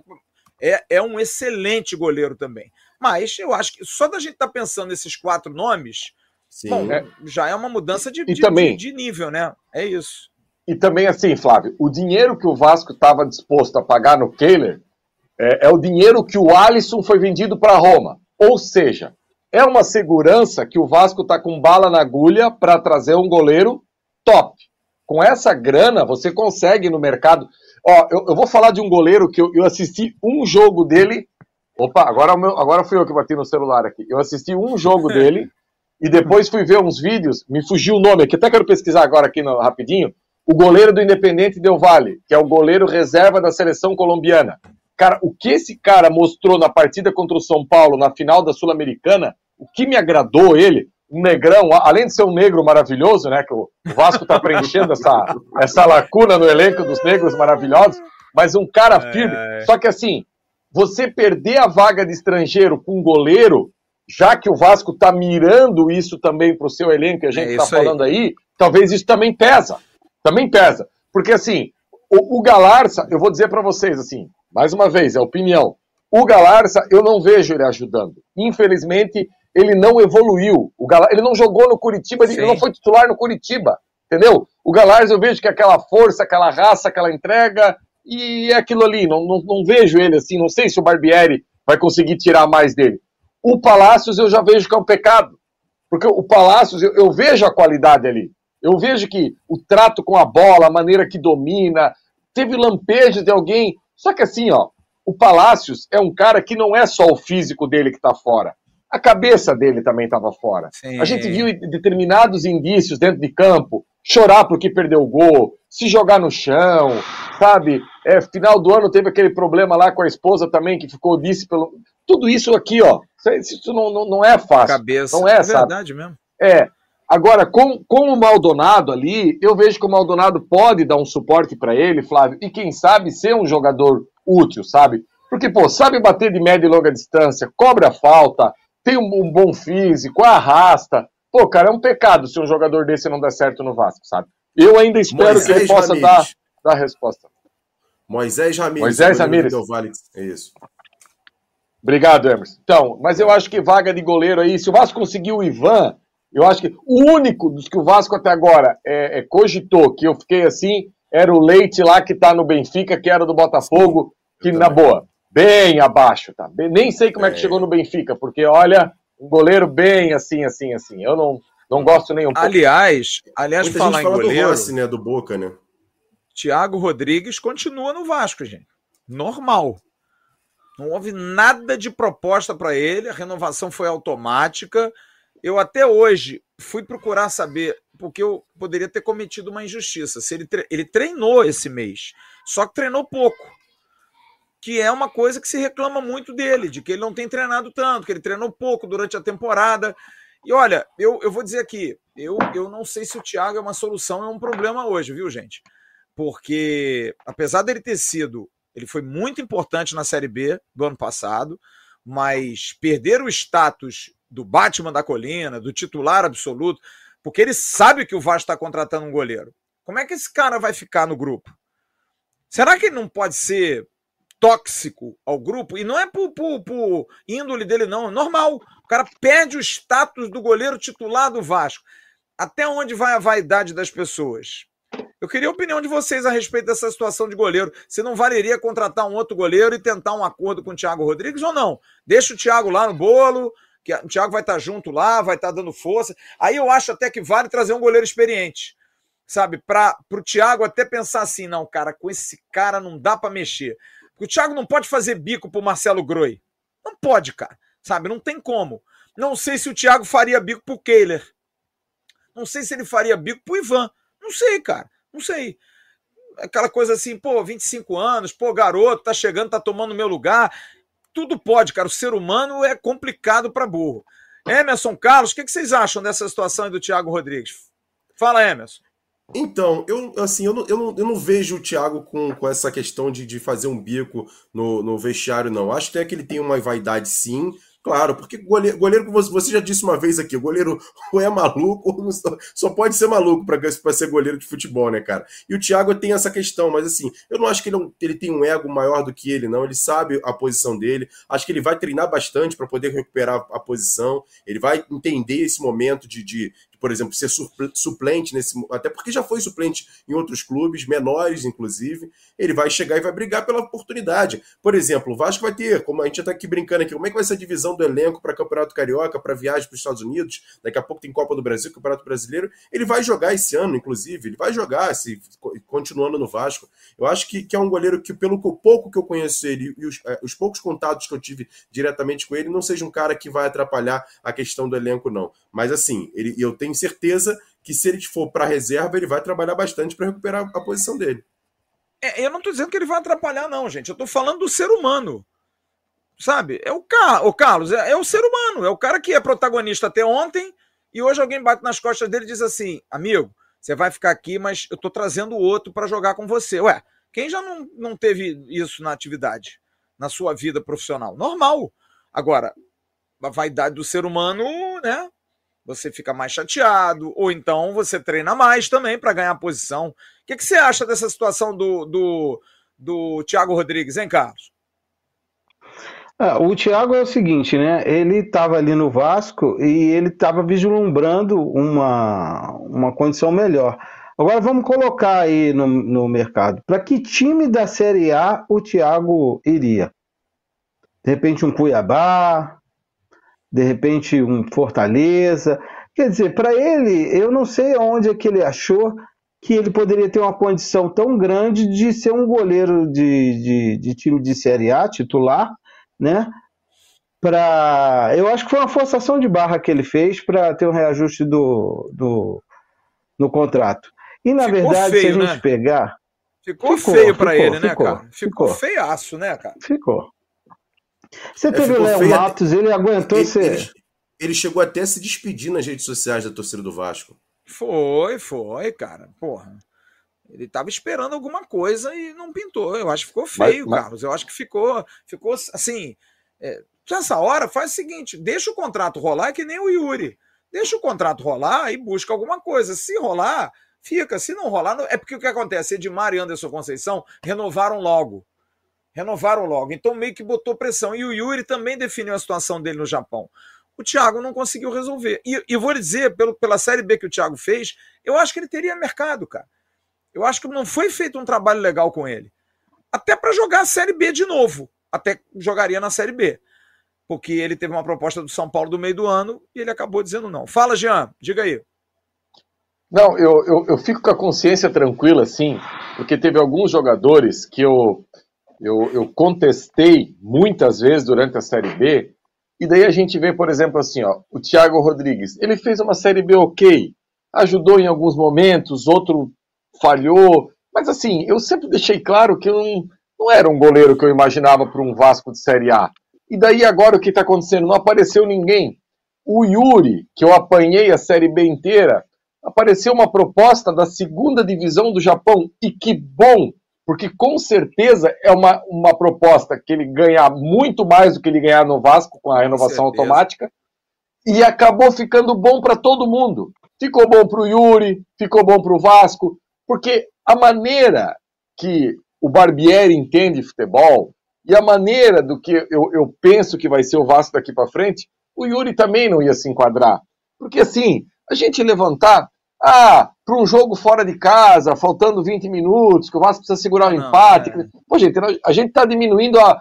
E isso eu li, ouvi, muitas vezes, assim, sabe? Eu acho isso muito pouco para um jogador de futebol. E eu fiquei feliz, porque, assim, pelo que eu entendi, foi uma proposta boa para o Yuri, um cara sensacional. É, isso não é uma informação que eu estou dando aqui, isso é o que eu acho. Ele jogou no sacrifício as últimas rodadas da Série B, porque ele caiu muito de produção, ele estava se arrastando em campo, tá? Tinha aquele problema no pubis ali, então, que bom. Então, assim, gente, é, é, isso, não tem muito segredo, sabe? Aqueles que a gente achou que era um destaque, que ia ter proposta, não, não teve nada, não teve nada de muito assintoso aí. E o, e o Thiago, Flávio, o Thiago, para ser um banco do Vasco, e ele motivado, ok, ok, nenhuma, sabe? Ah, o goleiro do Vasco está tá sentindo alguma coisa, está suspenso, não sei o quê. Eu confio no Thiago para fazer esse tipo de jogo, sabe? Então eu não, não vejo assim como um absurdo se ele acabar ficando no Vasco. Não vejo mesmo. É, são 20 e 39 a gente vai falar já já sobre outras situações, vamos falar sobre o Jair, volante, vamos falar sobre montagem de time, o que está faltando ainda, é só goleiro, volante e meia mesmo? Precisa contratar mais alguém? Muita gente achando que precisa contratar mais um zagueiro, precisa trazer mais um jogador para lado de campo. E aí, precisa, não precisa? A gente vai falar sobre isso, mas agora a gente vai dar um recado legal da Oluap. A Oluap, material de construção para construir ou reformar, nada melhor que buscar os melhores preços. Vá na Oluap, material de construção do grupo TMC e aproveite a promoção. O precinho brigando com o descontão. Atacado e varejo, a Oluap cobre a oferta do concorrente. Preste atenção. Você vai no concorrente, vê o preço tem lá uma telha, tem lá um cimento, qualquer coisa para obra, você liga e entra em contato com 021 991 80 2370, 021 991 80 2370 é o WhatsApp da Uluap, você pede o desconto, diz, ó, na loja tal foi tanto. Mostra, comprova, tira uma foto e eles vão dar melhor preço para você. Rua Adolfo Bergamini 276, Engenho de Dentro, Oluap, uma empresa do grupo TMC. Quer saber mais promoções? Visite o Instagram, arroba oluap.grupotmc. Deixa eu dar uma passadinha no chat aqui rapidinho. Uh, Rodrigo Cândido, um grande abraço. José Carlos Neto. Rapaz, as pessoas perguntam tanto do Soteudo. Esquece isso, cara. De onde é que surge, gente? Cara, é um negócio impressionante, cara. Esquece. Esquece. Não sei de onde é que vocês vão parir isso, cara. Não tem soteudo nenhum, gente. Zero soteudo. É, Nelson Fran, Fran, Fernandes, goleiro do Santos, João. É, o João Paulo. É John, o Vasco não quer nenhum dos dois. Nem o John, nem o João Paulo. Nem o, é, João, tem o João e tem o John. É, Pablo Freitas, Flávio Alex Teixeira vai renovar? Não. Não renovou, não mandou, não mandou nenhum Ó, valeu, obrigado. Estranho também mas... isso, cara. Muito, muito estranho isso, cara. Não dá nenhum retorno, né? Oi, Jean. Não, Oi. Mais, mais um desse, mais um desse. O que, que ah. foi, Igor? É, cara, brincadeira, né? 9 mil pessoas assistindo a gente, 3 mil likes. Pô, rapaziada, vocês entram aqui, sai do chat rapidinho, dá um like, ajuda a gente aqui, cara. Quase temos 8.800 é, nesse é porque momento. Porque também tem muita gente que assiste por TV, cara. E na TV é difícil dar o like, cara. Mas tem uma galera que assiste é. pela televisão também. Ah, mas vai, vai, vai no celular um... e dá um likezinho, pô. Dá um likezinho. Bem amigos do Vasco. É, porra. É. Fala, Jean. Tu Até queria mandar um, mandou uma, mandar um alô aqui, um amigo meu, o Luiz, aí, que está assistindo a gente, está ali em Penhas, que está tomando uma e assistindo Opa. Atenção Vascaínas, um parceiro aí, jogador de futebol, jogador de futebol, de futebol, um negrão maravilhoso, Flávio Dias, um parceiro que eu tenho aí, o Luiz. Um abraço aí. Hum. Isso é, Só na isso é gente boa demais. Só na parceria. parceria. Gente boa demais. Mas Deixa- fala, Jean, você tava Posso falando falar? alguma coisa aí. Foi falar do negro maravilhoso, esqueceu. O que, que tu tava É. falando, pô? O, que- o- o pior que eu, eu, eu perdi a linha de raciocínio aqui mesmo, Flávio. Não- qual era o assunto que falando você do trouxe maravilhoso. Porra. É. Pô, qual foi, qual foi a resenha que nós estávamos Pensa aí, pensa aí, pensa aí. Deixa eu só passar aqui, É. mandar um abraço aqui pro PJ. Se o Thiago tiver gana de vencer, ele treina em dobro e toma vaga titular em campo. O Alessandro do Corinthians foi titular na Série B e titular do campeão mundial. O Leandro Mantovani, campeão mundial, foi, foi o Cássio, meu parceiro. Campe... Leandro Mantovani, jogando o que o Thiago já está. Jogando, o Thiago já estava acima do peso. Imagine depois das férias e treinando pouco. Obrigado, Thiago, e tchau. O Eduardo Silva se transformou em membro do canal. E o Ilinha Chaia fez aqui um comercial pro nosso Jean Faísca. Jean citou o Faísca Taon. Sugiro todos assistirem. Parabéns pela trajetória, meu amigo. Identificação máxima com você nas questões da cultura do rádio. Grande abraço ao Linha Chay. Aí, Jean, teu parceiro. Ô, Ô, Jean, tá Ah, falando do obrigado. Alex Teixeira. É isso aí mesmo. Não, mais um que eu tenho a consciência, mais um que eu tenho a consciência tranquila, porque assim, o Alex Teixeira não, não tinha condições, gente, não tinha condições. O Alex Teixeira, Não. o que ele apresentou na Série B, foi, foi um negócio assim assustador, cara. O Alex Teixeira era menos um. Teve um momento ali que o, que o Vasco, eu, eu- eu tenho comigo assim, ó, o Vasco se perdeu na Série B com a chegada do Alex Teixeira. Faísca, tu tá maluco? Não. A gente começou a tentar achar um lugar pro Alex Teixeira. Ah, ele é bom de, de falso 9. Ah, ele é bom de 10. Ah, ele é bom na beirada. Ele não, ele, não, ele não, não foi bom. Não é que ele não é bom. Ninguém tem a carreira que ele teve sendo um mau jogador. Não é isso. Mas no Vasco, ele não jogou bem em nenhum lugar, gente. A gente tentou de tudo. De tudo. Ah, ele é o reserva do Nenê. Ah, ele- não, ele não é nada. No, Vasco, ele não conseguiu jogar nada a Série B. E é mais um que eu fico assim, tranquilo com a, com a memória, porque é o seguinte: ele vai fechar com alguém, é óbvio. É, parece que o Cruzeiro tinha uma conversinha, o Corinthians. Mas real- se vocês acham que o que ele apresentou no Vasco fosse satisfatório, ele estaria até agora sem fechar com ninguém? É óbvio que já tinha É. fechado com alguém. É que ele está muito abaixo. Muito, muito, muito, muito. Meu Deus, cara, E também olha. uma coisa, Eu, Jean, eu, Ninguém, também, se- ninguém também se interessou por ele, não, cara. Não É é, isso, nome também, é não, isso. cara. É, é É isso, aí, isso. cara. decepção, Rapidinho. Flávio. Decepção. Eu, eu queria que continuasse. Eu acho que ajudaria ano que vem. Esse ano, né? Mas te falar, pela postura dele, agora eu também não quero, não. Eu acho que não foi legal a postura dele. Acho que o Vasco fez uma proposta, o Vasco demonstrou interesse em renovação. Me lembro quando Mas o Vasco fez uma boa? lista. Ah, mas Emerson, porra, também ele não pode pedir mais do que ele fez. Ele tem que entender também, cara. Pô, se o cara não tiver um mínimo de consciência de que ele não jogou rigorosamente nada, ele não jogou nada da Série B. né? Claro. Agora, o Vasco no dia 30 de novembro mostrou lá, jogadores que estão sendo dispensados, agradeceu a todos e não botou o Alex Teixeira. Não botou. Foi bacana com o Alex, do tipo, eu fiz uma proposta querendo renovação. Pô, o cara não deu uma mensagem, cara. O cara não mandou um, ó, não vou querer, muito obrigado, obrigado mesmo, posta alguma coisa pra torcida do Vasco. Não entendi, cara, não entendi qual é a postura dele, porque ele também tem que ter autocrítica, cara. Ele não jogou nada, gente. Ele fez um jogo bom contra o, contra o Operário lá, que ele fez dois gols, e o pênalti do Sport Recife. Fez nada no campeonato. Qual foi o jogo? Não, porra, hoje o Alex. Ele jogou um, jogo, um melhorzinho contra a Ponte, que a gente perdeu 3 a 1 que ele entrou bem lá no jogo. Fora isso, nada, cara.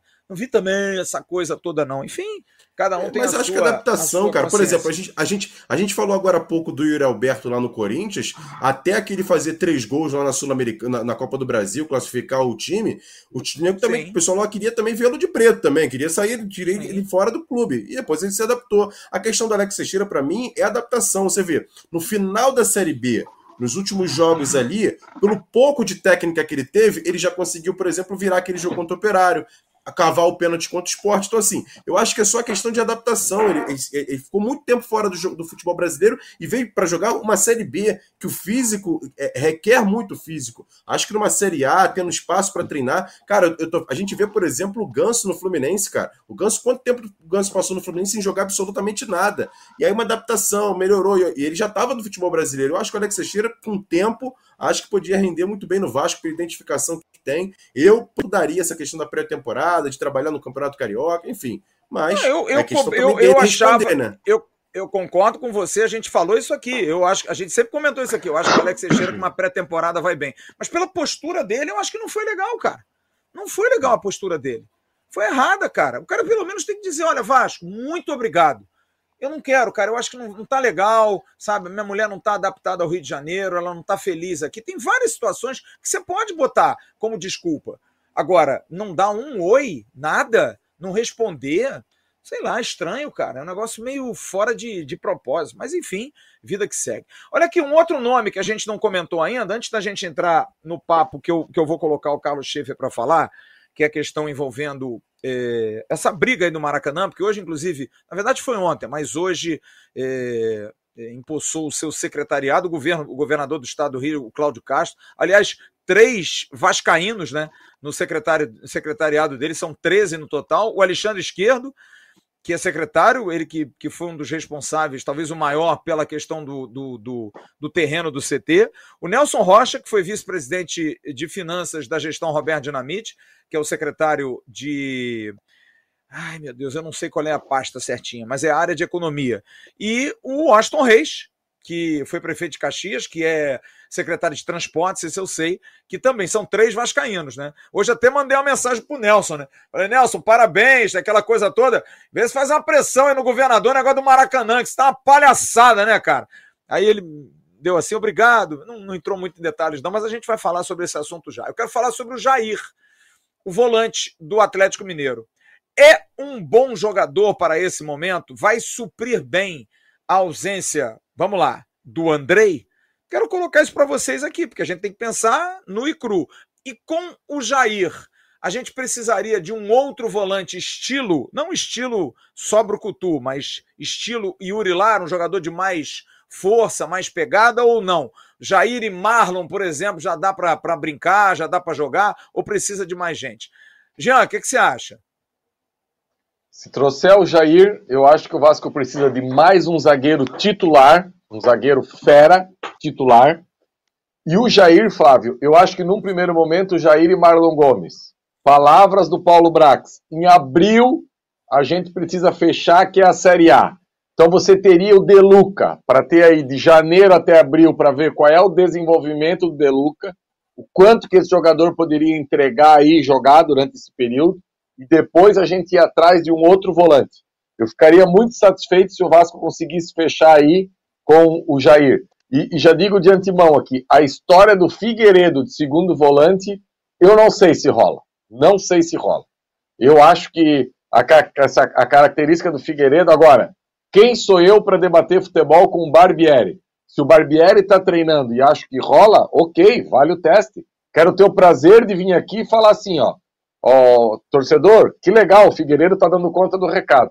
Mas eu preferia não ver o Figueiredo ali, eu preferia ver o Figueiredo do meio para frente e deixar ali o Deluca, o Marlon Gomes e o Jair, eu acho que está fechado.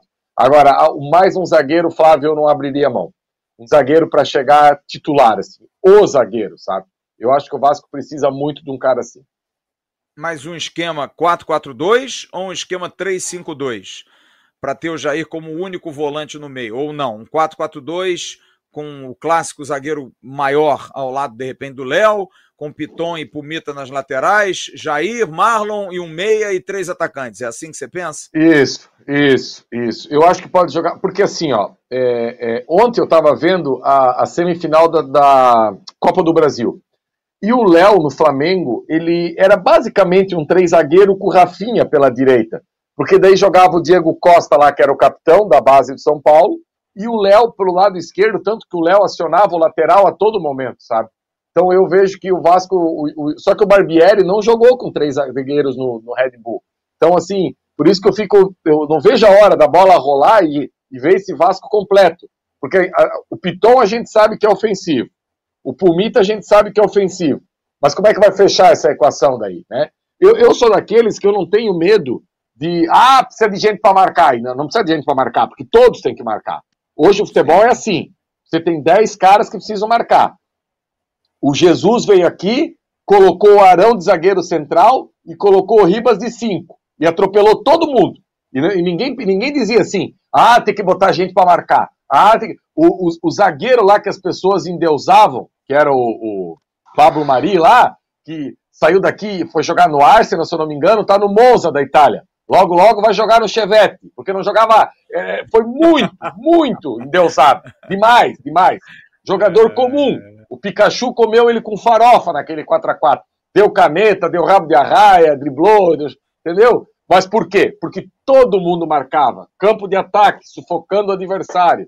Então eu, eu vejo, Flávio, que é, não, eu não tenho medo desses dois laterais ofensivos. Depende de como vai ser armado esse Vasco. É, eu, eu só acho que, por exemplo, o Marlon Gomes não é um volante para mim de grande pegada. Eu acho que o Marlon não tem essa característica de pegada. Talvez com um treinador tenha o preenchimento de espaço, de você ter o jogador que vai fazer obstáculo nas linhas, que vai ser, ser, ser, bem posicionado. Talvez um time não precise ter um Yuri Lara. A gente tem que pensar isso também, que a gente tá com uma cabeça, porque o Vascaíno durante esse tempo todo morre de medo de jogar contra o Sampaio Correia, cara. Então a gente fica com medo, meu Deus do céu, quem vai marcar nesse time? Ninguém vai marcar nesse time. Ou todo mundo vai marcar nesse time. Eu acho que é uma questão de consciência. Você não precisa ter apenas um desgraçado que corra para todos. Lembra que o Yuri falava para o Andrei assim? Andrei, vai jogar que eu marco por você. Não, não pode ser assim. Não, vai jogar e volta para me ajudar. Não é que eu vou jogar e marcar por você. Eu acho que precisa mudar essa consciência. E a expectativa que eu tenho do Barbieri é em relação a isso. Alguém quer falar aí do Jair? Carlos, Emerson, querem falar do Jair, essa possibilidade do Jair ser contratado? O papo tá, tá começando em relação a ele, mas ainda não tem nada fechado. Fala, Carlos. Bem, o Jair não é bom jogador, não. Ele é excelente jogador. Entendeu? E o que, que acontece? É, se a gente tirar pelo jogo treino que o Vasco, pela escalação que foi feita contra o Bangu, o Barbieri não entrou com três zagueiros. Então, você pensar que você vai ter o Jair e o Marlon Gomes é, sempre foi o, o segundo volante, porque jogava Andrei e Marlon Gomes. Marlon Gomes foi deslocado aí pelas pontas aí por uma questão de, de querer botar o menino para jogar de, de, mesmo improvisado. Então eu acredito também que o, o Figueiredo de segundo volante não, não, não vai rolar. Mas o Jair é excelente jogador. Poxa, não tem como um jogador que está no Atlético com aquele monte de estrangeiro lá e ele conseguindo fazer o que ele guardar a posição dele, ele é muito bom jogador. É, hoje eu falei é, com o pessoal da Rádio Tatiaia que me disse, ele não vai jogar aqui, porque o Atlético contratou o Edenilson e está palavrado com o Patrick, dois jogadores para a mesma posição. Então ele não vai jogar, dificilmente vai ter oportunidade no Atlético Mineiro. Fala, Emerson. Não, o meu pensamento em relação ao Jair, por exemplo, quando o Vasco assinalou e estava quase tudo certo para a chegada do Júnior Urso, por exemplo, a gente falou aqui, eu, você, Jean, a gente colocou uma seguinte situação. Esse jogador pode potencializar o Marlon naquele momento. A gente via no Júnior Urso essa possibilidade. E eu vejo no Jair ainda uma possibilidade até maior, pela questão física, por ser um jogador mais jovem, por ser um jogador mais talhado para jogos grandes. Jogou vários campeonatos grandes aí, disputou o Campeonato Brasileiro, foi campeão, joga Libertadores praticamente todo ano. É um jogador mais experimentado, inclusive, que o próprio Júnior Urso. Então, acho que pode ser uma dupla casar muito bem ali.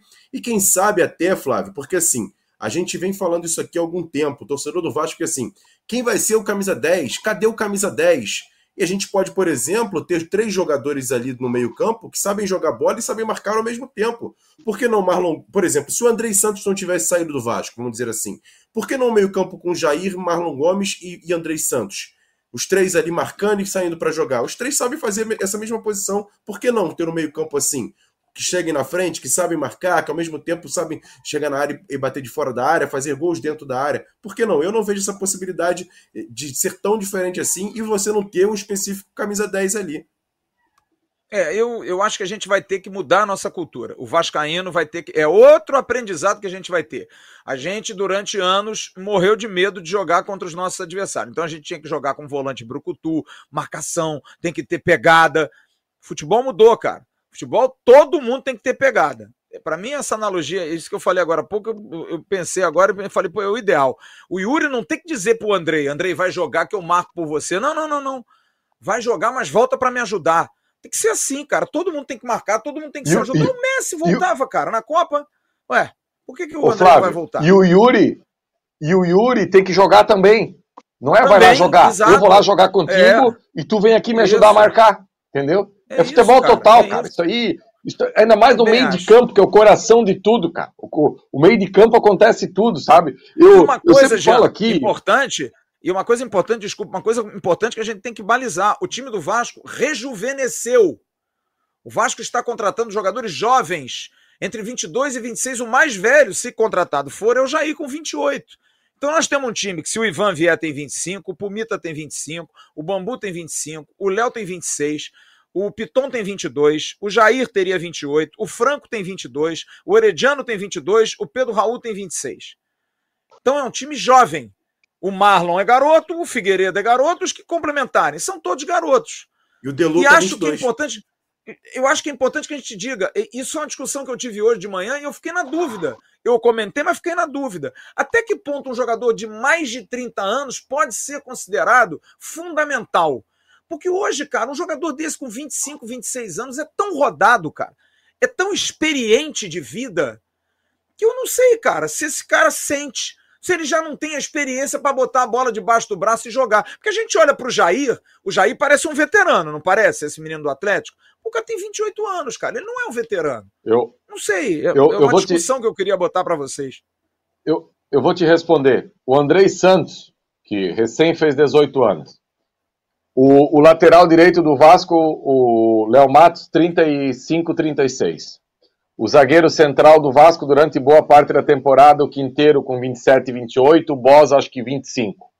O zagueiro pela esquerda, o Anderson Conceição, 32, 33. O Ed, 34. O Edmar, 36. E quem pegava a bola no pé do goleiro era um jogador de 18 anos. É isso, cara. Então, isso é, ser, isso é o seu líder. Isso é seu líder Jean, técnico. Jean, não tem manual para ser líder, cara. O líder, às não, vezes, ele surge, não. cara, do nada, cara. Sim. Às vezes é um líder Sim. técnico, não é um líder que grite. É porque a gente ficou com a imagem do Dunga, por exemplo. Não era o Dunga, o cara que, porra, sacudia os caras, aí faltava o Dunga. Aí levaram o Dunga para a Copa de 2010, lembra? 2006 foi aquela bagunça na, com a seleção. Aí levaram o Dunga para 2010, botava disciplina, botava porrada. E não é assim, cara. Às vezes o, o líder Ó. técnico é aquele cara. Roberto Dinamite nunca gritou com ninguém, cara nunca, nunca foi um cara de sair na porrada, mas treinava, dava exemplo. Juninho Pernambucano nunca foi um líder de dar porrada, depois de mais velho que ficou chato. Mas antes era um líder técnico. É um cara que faz o treino mais cedo, é um cara que chama pelos moleques, é um cara que briga pelos companheiros. É diferente. A gente tem que mudar um pouco essa nossa concepção. Talvez o líder, pô, tem que trazer um cara de 35 anos. Se for bom, tudo bem, mas eu não sei, cara. Não sei se é esse o caminho oh, da gente buscar um cara desse, não o, o Bismarck, o Bismarck era capitão do Vasco com 20 anos, 21 anos, 20 anos e de Vasco é top, né?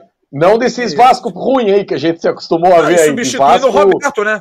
E substituindo o Roberto, é. né, Jean? Porra. Roberto é, dá uma abraçadeira é, para ele. É, é ótimo exemplo. É isso aí, cara.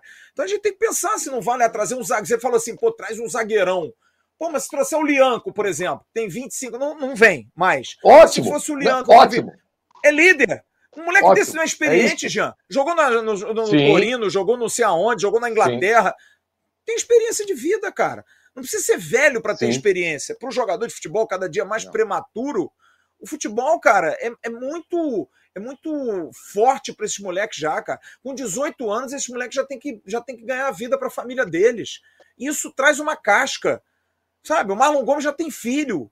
O Andrei está sustentando a família dele com 19 anos de idade, cara é muito, é muito brabo. Então o cara cria uma casca. E a experiência de jogo, na boa. Porque hoje eu ouvi até um amigo dizer assim para mim: não, mas quem é que vai botar a mão na cara do, do Gabigol e do Gerson lá que tá voltando do Flamengo num Vasco e Flamengo?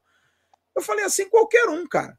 O cara que tem a personalidade, um argentino desse aí, não vai botar o galho dentro. Não vai botar, porque é da personalidade do argentino. Pode ter 21, pode ter 25, pode ter 39 anos. Mas eu. O argentino não bota galho dentro. É um pouco assim. Eu, eu prefiro jogador. O Gabigol. Isso, o Galácio enquadrou o Gabigol. Isso. É isso aí, é isso, isso, cara. Fala, Jean. Não, mas eu, eu, prefiro um jogador que coloque no meio das canetas do Gabigol do que meter a mão na cara dele. Vai meter a mão na cara. Eu, Sim, eu penso diferente. Claro. Eu, eu prefiro o Guarim. Eu, eu, acho que. Isso, isso. Sabe, joga, eu, quero o cara que joga. A, a gente tá com os pensamentos de futebol E, e, e, isso na vida, na sociedade, na educação, no nosso emprego, em tudo, as coisas evoluem, gente. E no futebol também evoluiu. Aquele jogador macho que metia a mão na cara, que dava cotovelada, hoje tem vários. Ah, tem que saber fazer. Tem... Não, hoje não adianta mais saber fazer porque tem VAR. Até isso mudou. Antes não dava um escanteio lá, mais. você dava um soco. Não tem, o xerife já acabou, cara. É líder técnico, é cara que joga, sabe? Isso aí já, já passou. Essa fase aí já passou. A galera gostava do Juan Quinteiro, do Quinteiro zagueiro, que ia lá, botava o dedo na cara dos caras, não jogava porra nenhuma. Não jogava nada. Não. Tá mudo aí, Emerson. Tá mudo. Não, ia lá e tomava cartão amarelo. Discutia e tomava é. cartão amarelo. É. Porra, pra que isso, é. cara? Sério, não, sem necessidade o, nenhuma. O, o, o Vasco amassando. Eu, eu tive o prazer de assistir o jogo ao lado do Emerson Rocha. O Vasco amassando a Tombense em São Januário, talvez a melhor atuação de 2022, 3 a 0 uhum. pois ele conseguiu levar, fazer uma confusão, levar um cartão amarelo e ficou fora de um jogo importante que o Vasco tinha depois. Pô, cara, 3 a 0 tu vai levar cartão amarelo porque tu foi macho? Ah, dá licença, cara. Isso aí, é, isso aí já passou. Tem um, detalhe, tem um detalhe importante, porque assim, o Vasco vai disputar a Copa do Brasil e Campeonato Brasileiro, gente. Lógico, tem essa questão de conversar com o juiz que é importante, fazer a catimba e tal, mas não é jogo sul-americano, sabe? Você tem que ir lá brigar com o argentino. Não, o Vasco não vai disputar esse ano isso. O Vasco é outra competição. Talvez ano que vem você possa ter um jogador mais cascudo nessas competições, mas nesse momento. Não, não meio do ano, de repente até pro meio do ano já traz uhum. alguém, uhum. você vai sentir, cara. Você vai acabar sentindo. Uhum. Rapaziada, uhum. são 21 horas e 4 minutos. Eu vou entrar num assunto aqui, é, pra gente faturar logo depois que é uma das razões de eu ter convidado o Carlos Schaefer hoje. É legal a gente colocar isso aqui, porque Boa. a gente tem o nosso grupo de, de WhatsApp lá. É, eu, eu vou traduzir o que ele escreveu para uma pergunta é, importante. Nós estamos aí praticamente setembro, outubro, novembro, dezembro, entrando janeiro, no quinto mês da SAF. O Vasco hoje, por exemplo, acertou, eu confirmei isso com a Gisele Cabreira, informação dada pelo, pela coluna Panorama Esportivo. O Vasco pagou hoje o transferban, pelo menos a dívida que ia dar transferban do Maxi Lopes. Falta apenas uma parcela que pode ser paga em fevereiro, o Vasco vai pagá-la em fevereiro. Então o Vasco acertou tudo a situação do transferban, da, da, do pagamento ao Maxi Lopes, é, porque eu liguei para o Vasco, o Vasco me informou: olha, a informação não foi dada por nós, deve ter sido pelo staff do Maxi Lopes, porque foi a mesma, a mesma, a mesma fonte que deu ao panorama esportivo, deve ter dado, ó, os caras pagaram o Vasco me confirmou logo depois. É, no dia 9, já abertura da janela, o Vasco já vai poder inscrever seus jogadores normalmente. Então, conseguiu pagar essa situação, salários estão em dia, é, a situação envolvendo é, penhoras a gente não ouve mais nada, e é o clube brasileiro, dentre os 20 da primeira divisão, que mais investiu. São quase 50 milhões de investimento e vem mais coisa aí. Porque o Vasco não vai trazer jogador, goleiro, meia, volante de graça, vai contratar. Acho que vai chegar aí brincando, brincando a quase 100 milhões o investimento do Vasco nesse início. E aí a pergunta é: a 777 está cumprindo aquilo que ela prometeu? Está sendo é, é, correta naquilo que ela prometeu? Vocês esperavam mais? E nisso vem o que disse o Carlos hoje no nosso grupo. A questão do torcedor que pede um jogador, quer um jogador, investimento num atleta, sendo isso como o ponto principal, sem esquecer que essa máquina precisa girar. Eu vou botar na tela o que o Carlos escreveu para a gente poder responder essa pergunta. Carlos, então agora eu vou pedir a você para a gente poder discutir. Ele fez uma projeção é, colocando é, é, o aproveitamento do Maurício Barbieri como treinador, que tem 412 jogos e um aproveitamento de 48%, que foi o mesmo aproveitamento do Fortaleza, que foi oitavo lugar no Campeonato Brasileiro. E a partir daí, Carlos, queria que você explicasse. Você passou a pegar o parâmetro de um oitavo colocado do Campeonato Brasileiro, daquilo que ele recebe, e fez uma projeção em cima do Vasco para ver o total aproximado que o Vasco arrecadaria, é, sendo teoricamente aí oitavo lugar de um campeonato brasileiro para o ano de 2023. Explica um pouquinho essa sua, essa sua lógica aí, Carlos. Então, eu parti do princípio que o Vasco, ele, na hora que ele, ele colocou o, o, a SAF como para os seus investidores, né? Porque a, a 777 é um fundo que ele é gerido é, por vários investidores, né? Então você tem que ter um projeto para apresentar para os seus investidores. É, você parte do princípio, quem era o técnico que o Vasco queria contratar? Era o Voivoda. Então você parte daquele ponto e aí vai seguindo o raciocínio lógico.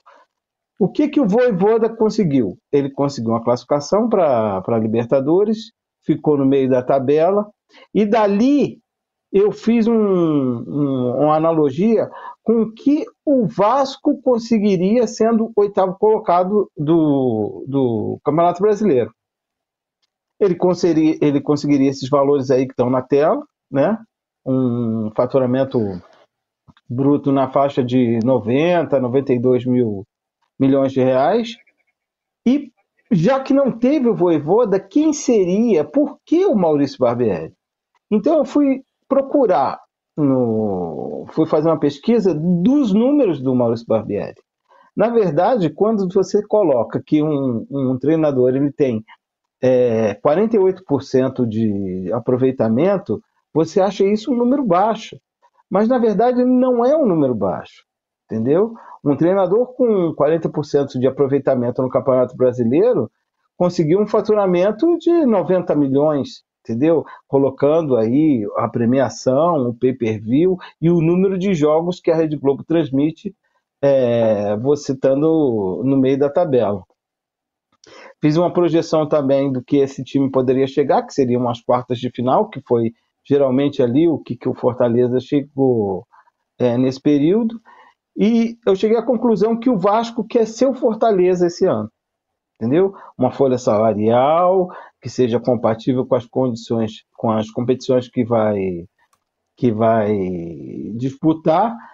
E eu fui, eu fui seguindo na analogia de que como é que o torcedor ele fica querendo nomes e fica se, se, se, se apegando sentimentalmente ao Felipe Coutinho, a outro tipo de jogador, a Souza, ou o que será que for.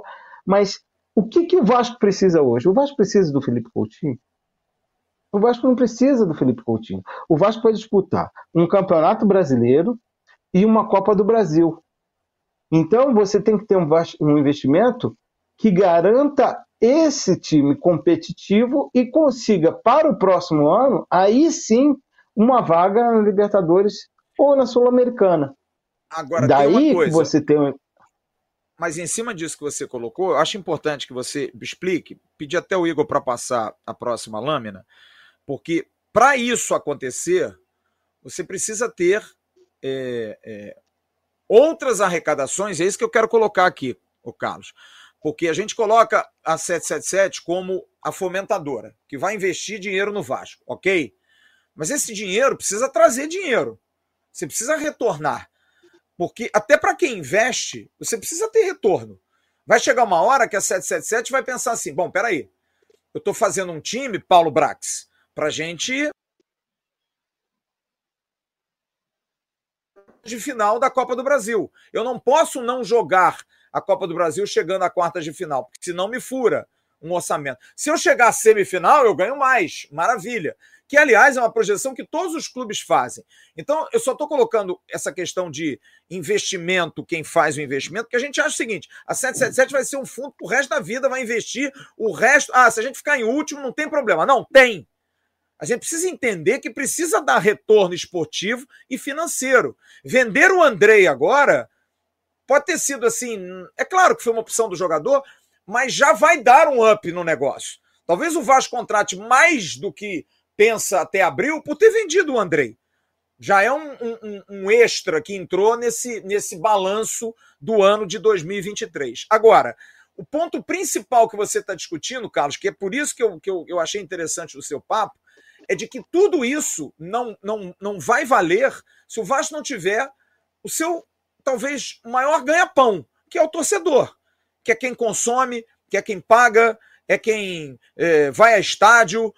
E hoje você mostra aí claramente o que, que é uma projeção para jogar em São Januário e do que, que é jogar no Maracanã. É por isso que o Flamengo contrata um jogador de 85 milhões de reais, como contratou o Gerson. Não dá para contratar o Felipe Coutinho. É isso que você está colocando, não é isso, Carlos? Que o Flamengo hoje luta desesperadamente para se manter no Maracanã, porque é um negócio fantástico para eles. É óbvio que é fantástico para eles, né?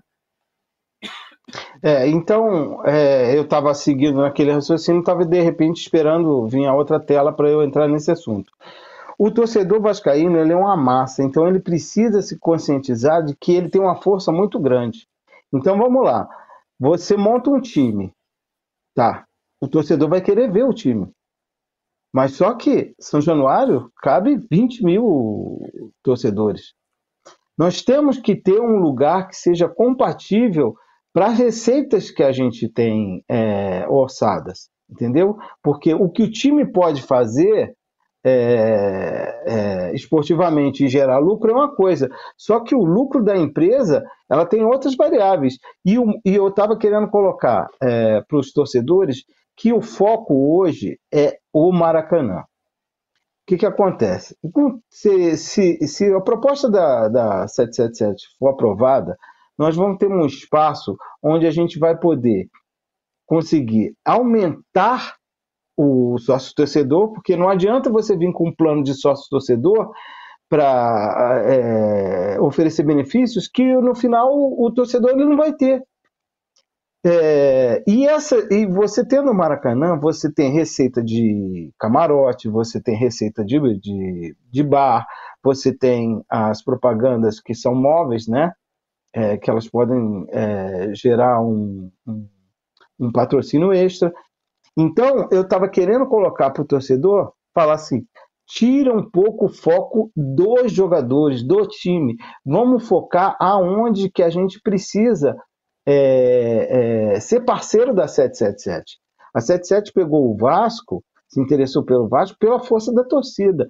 Então, eu estava querendo conscientizar os colegas de que hoje nós temos que pressionar, é, pressionar o governo do Estado, nós temos uma licitação que ela foi interrompida no meio, e nós precisamos que o Vasco tenha um estádio compatível com a sua torcida. Porque o que, que aconteceu?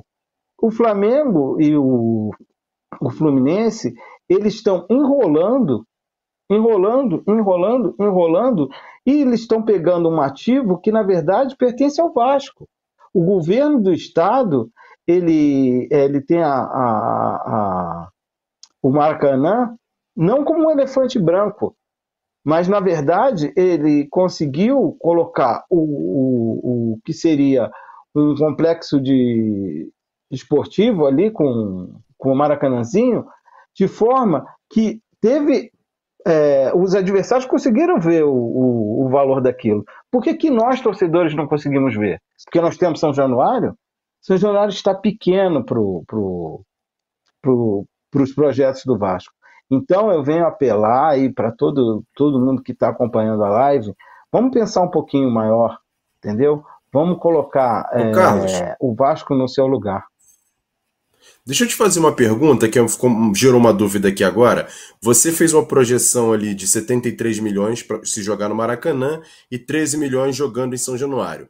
Esse ano, pelo, pelas, pelas informações, o Vasco arrecadou muito próximo desse, desse, desse, desse, desse teu estudo, que foi 16 milhões jogando em São Januário praticamente. Jogou dois jogos no Maracanã, ou três, sei lá.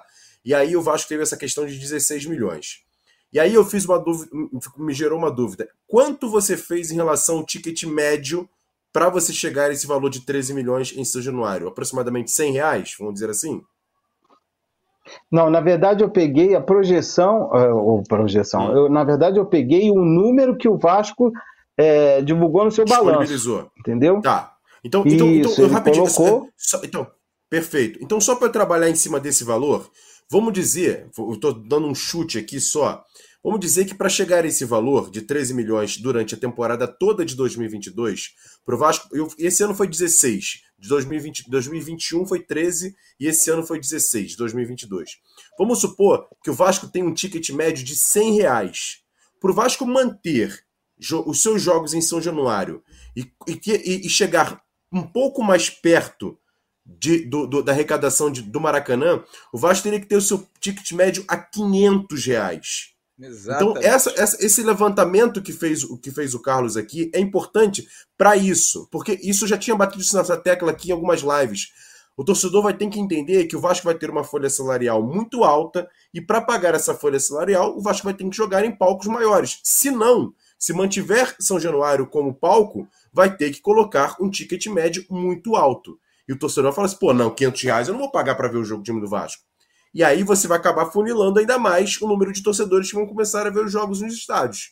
E é isso que eu acho que o levantamento do Carlos mostra claramente isso para o torcedor. Se o Vasco não jogar muitas vezes no Maracanã com um time com um valor mais alto de folha salarial, vai ter prejuízo. É, e tem uma coisa que a gente Perfeito. tem que colocar claramente aqui, Carlos, Jean, Emerson, é, que o Carlos escreveu ali, que eu acho perfeito. Eu não tiro essa, porque eu já falei para vocês, eu não faço questão nenhuma de ser populista. Eu estou aqui pela informação e pela lisura do negócio. O torcedor invadir Instagram de jogador, pô, isso movimenta demais. Tá aí o Pumita Rodrigues, o Franco Fagundes, os caras ficam doidos com isso, ficam malucos com isso. Só que agora, até para o nosso bem, porque eu, eu juro, eu estou muito preocupado com esse jogo do dia 14 em São Januário. Muito preocupado, cara. Porque a gente não tem absolutamente nenhuma notícia a respeito de como vai ser a venda de ingressos. Vai ser aquela palhaçada do ano passado? Que você, mesmo com rating torcedor. 6, não entrava?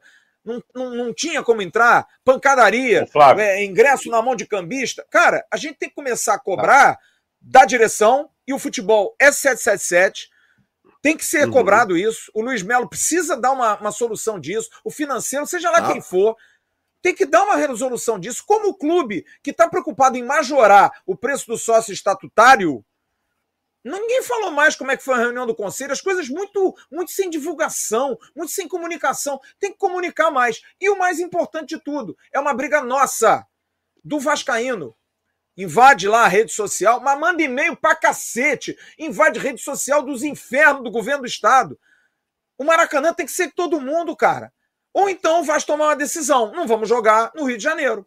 A gente vai jogar Isso. em Brasília, a gente vai jogar em Manaus, a gente vai jogar no Espírito Santo, vamos pegar praças grandes para a gente jogar. O, o, povo do Rio de Janeiro vai se ver privado de ver seu clube, porque também tem uma coisa: São Januário vai para a reforma 40 mil, é pequeno para o Vasco. É pequeno, cara. A torcida do Vasco ela vai lotar o estádio. Vai dar o mesmo problema. E aí vai ser o que o Emerson falou: vai aumentar o preço de ingresso. O que vai acontecer, torcedor? Porque se o Vasco traz um time mais competitivo e dá resultado, o ticket médio aumenta. Você vai ver um show na Isso. Broadway em Nova York, você não vai passar, não vai pagar a mesma coisa que você paga no Circo Voador, na Lapa. Não vai, cara. Sabe? Então tem várias situações que a gente tem que colocar. Agora, o Maracanã é uma briga nossa. É uma briga do torcedor do Vasco. A gente precisa e tem direito de jogar no Maracanã, cara. Que absurdo Não dá pra isso, deixar para lá. Não pode, não pode, não dá para ficar ao largo disso, sabe? Ainda mais o Vasco tendo um baita de um projeto. Porque se tivesse aquela coisa, não, pô, o Vasco tem a Legends que vai reformar o No Camp do Barcelona, tem a W Torre que faz a gerência de uma das maiores arenas do país, que é do Palmeiras, tem a 777 com grana, que é uma empresa que lida com entretenimento. Porra, o que, que os caras querem mais? É o quê? É para privilegiar um ou outro? Mas essa briga a gente já teve aqui. O Carlos, você queria concluir alguma coisa sobre, sobre essa questão aí do Maracanã? Então, eu até peço desculpa que eu não estou acostumado com, com live e eu acabo estendendo muito. Não, tá é, perfeito. Mas tá ótimo, pô. Entendeu? Tá ótimo. Tá ótimo. Então, o que que acontece? É, eu quero conscientizar o torcedor do Vasco justamente lá no final da minha explanação, eu coloquei: é muito legal você é, entrar em rede social de jogador e tentar trazer o jogador para cá, mas é mais essencial hoje, nesse momento, você entrar em contato com o Instagram do, do governador, dos secretários, de todo mundo que você quiser encher o saco, porque nós precisamos do, do, do Maracanã. Vamos deixar a 777 cuidar das contratações. E vamos ser um parceiro da 777, aonde a gente tem que ser, é, cobrando o governo do estado para que a licitação seja feita o mais rápido possível. Vamos aqui. Ivan, Perfeito. Pumita, é, Robson Bambu, Léo Pelé e Piton. Jair, Marlon Gomes e Franco Fagundes. Figueiredo, Orejano e Pedro Raul. Dá para jogar 20 mil pessoas numa, em São Januário para ver esse time? Por mais que ninguém tenha visto, eles jogam bem. Ansiedade do torcedor, cara, são 22 anos acumulados. Vamos tirar dois. Porque 2011, 2012 foi legal. Mas Sabe, são 20 anos de, de, de acúmulo de desespero, de, de loucura. Eu, tô, eu, eu, eu, acabei de receber uma mensagem de um amigo meu, falou assim, cara, a, a rede social está desesperada, porque o Vasco chegou, chegaram hoje dois gringos pro Vasco. O Puma Rodrigues e o Orejano chegaram no aeroporto. Sabe, o, há quanto tempo? Eu me lembro quando o Emerson foi, lá com, com o JP Escofano, lá no Aerocano, lá no, no, no Germancano, que era um jogador normal. O cara vinha do Independente Medellín, cara. Mas a torcida do Vasco tá tão se não, desesperada. se não tivesse aquela coisa, tu não sabia nem quem era, assim. Tu é, não sabia nem quem se era. Se o Cano passasse aqui, quem é o Cano? Quem é esse cara aí, cara? O cara de índio, pô. A gente não sabia quem era. Mas o torcedor do Vasco tá tão desesperado e normal, cara.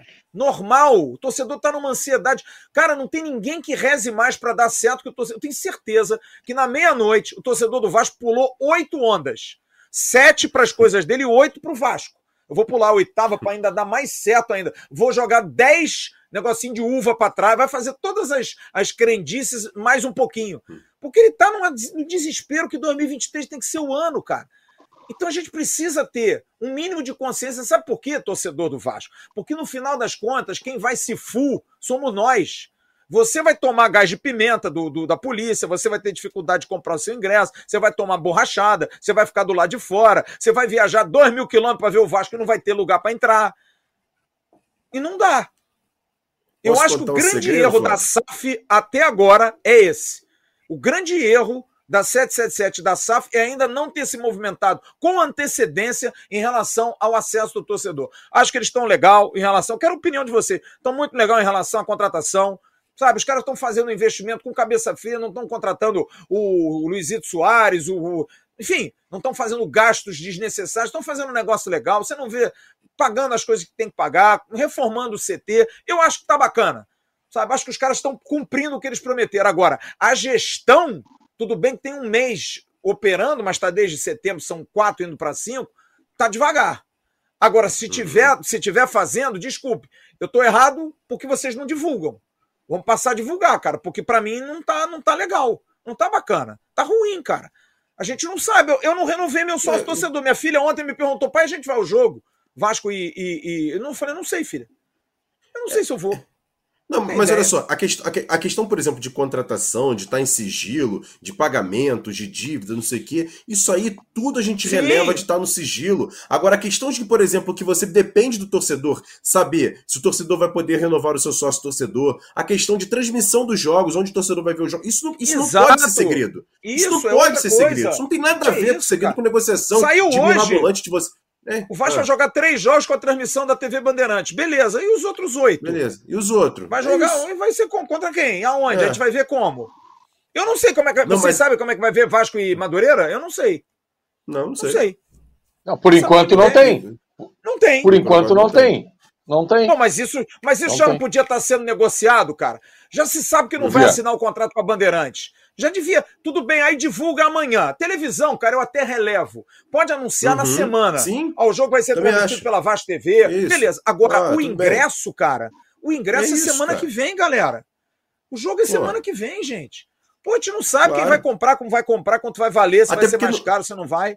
Tudo bem. Ah, você, você, você depender só do torcedor do Rio. Por exemplo, se o Jean Faz quisesse vir ao Rio e, e ver o jogo, como é, que ele vai, como é que ele vai se disponibilizar? Não sabe como é que vai ser a situação. Não, não vem. Eu, por exemplo. Não vem. Eu não venho. Eu, eu, eu, eu até tô mais próximo. Eu tô duas horas e meia, igual o Carlos. Tô duas horas e meia do Rio. Mas ao mesmo tempo, pô, vou sair do Rio de casa para quê? Não sei se vou poder comprar ingresso ou não. Então, essas situações, não dá para você trabalhar em sigilo. Desculpa, essa situação não dá. E outra coisa, Flávio, você falou sobre essa questão do Maracanã. Eu vou contar um segredo pro torcedor aqui, ó. Time bom ganha jogo, mas trabalho de bastidores de diretor, diretoria ganha campeonato. Isso Sim. no futebol mundial, não é só agora não, tá? Se você só depender do time em campo, não dá. Precisa de trabalho sendo feito. E, por exemplo, conquistar a situação do Maracanã também ganha campeonato.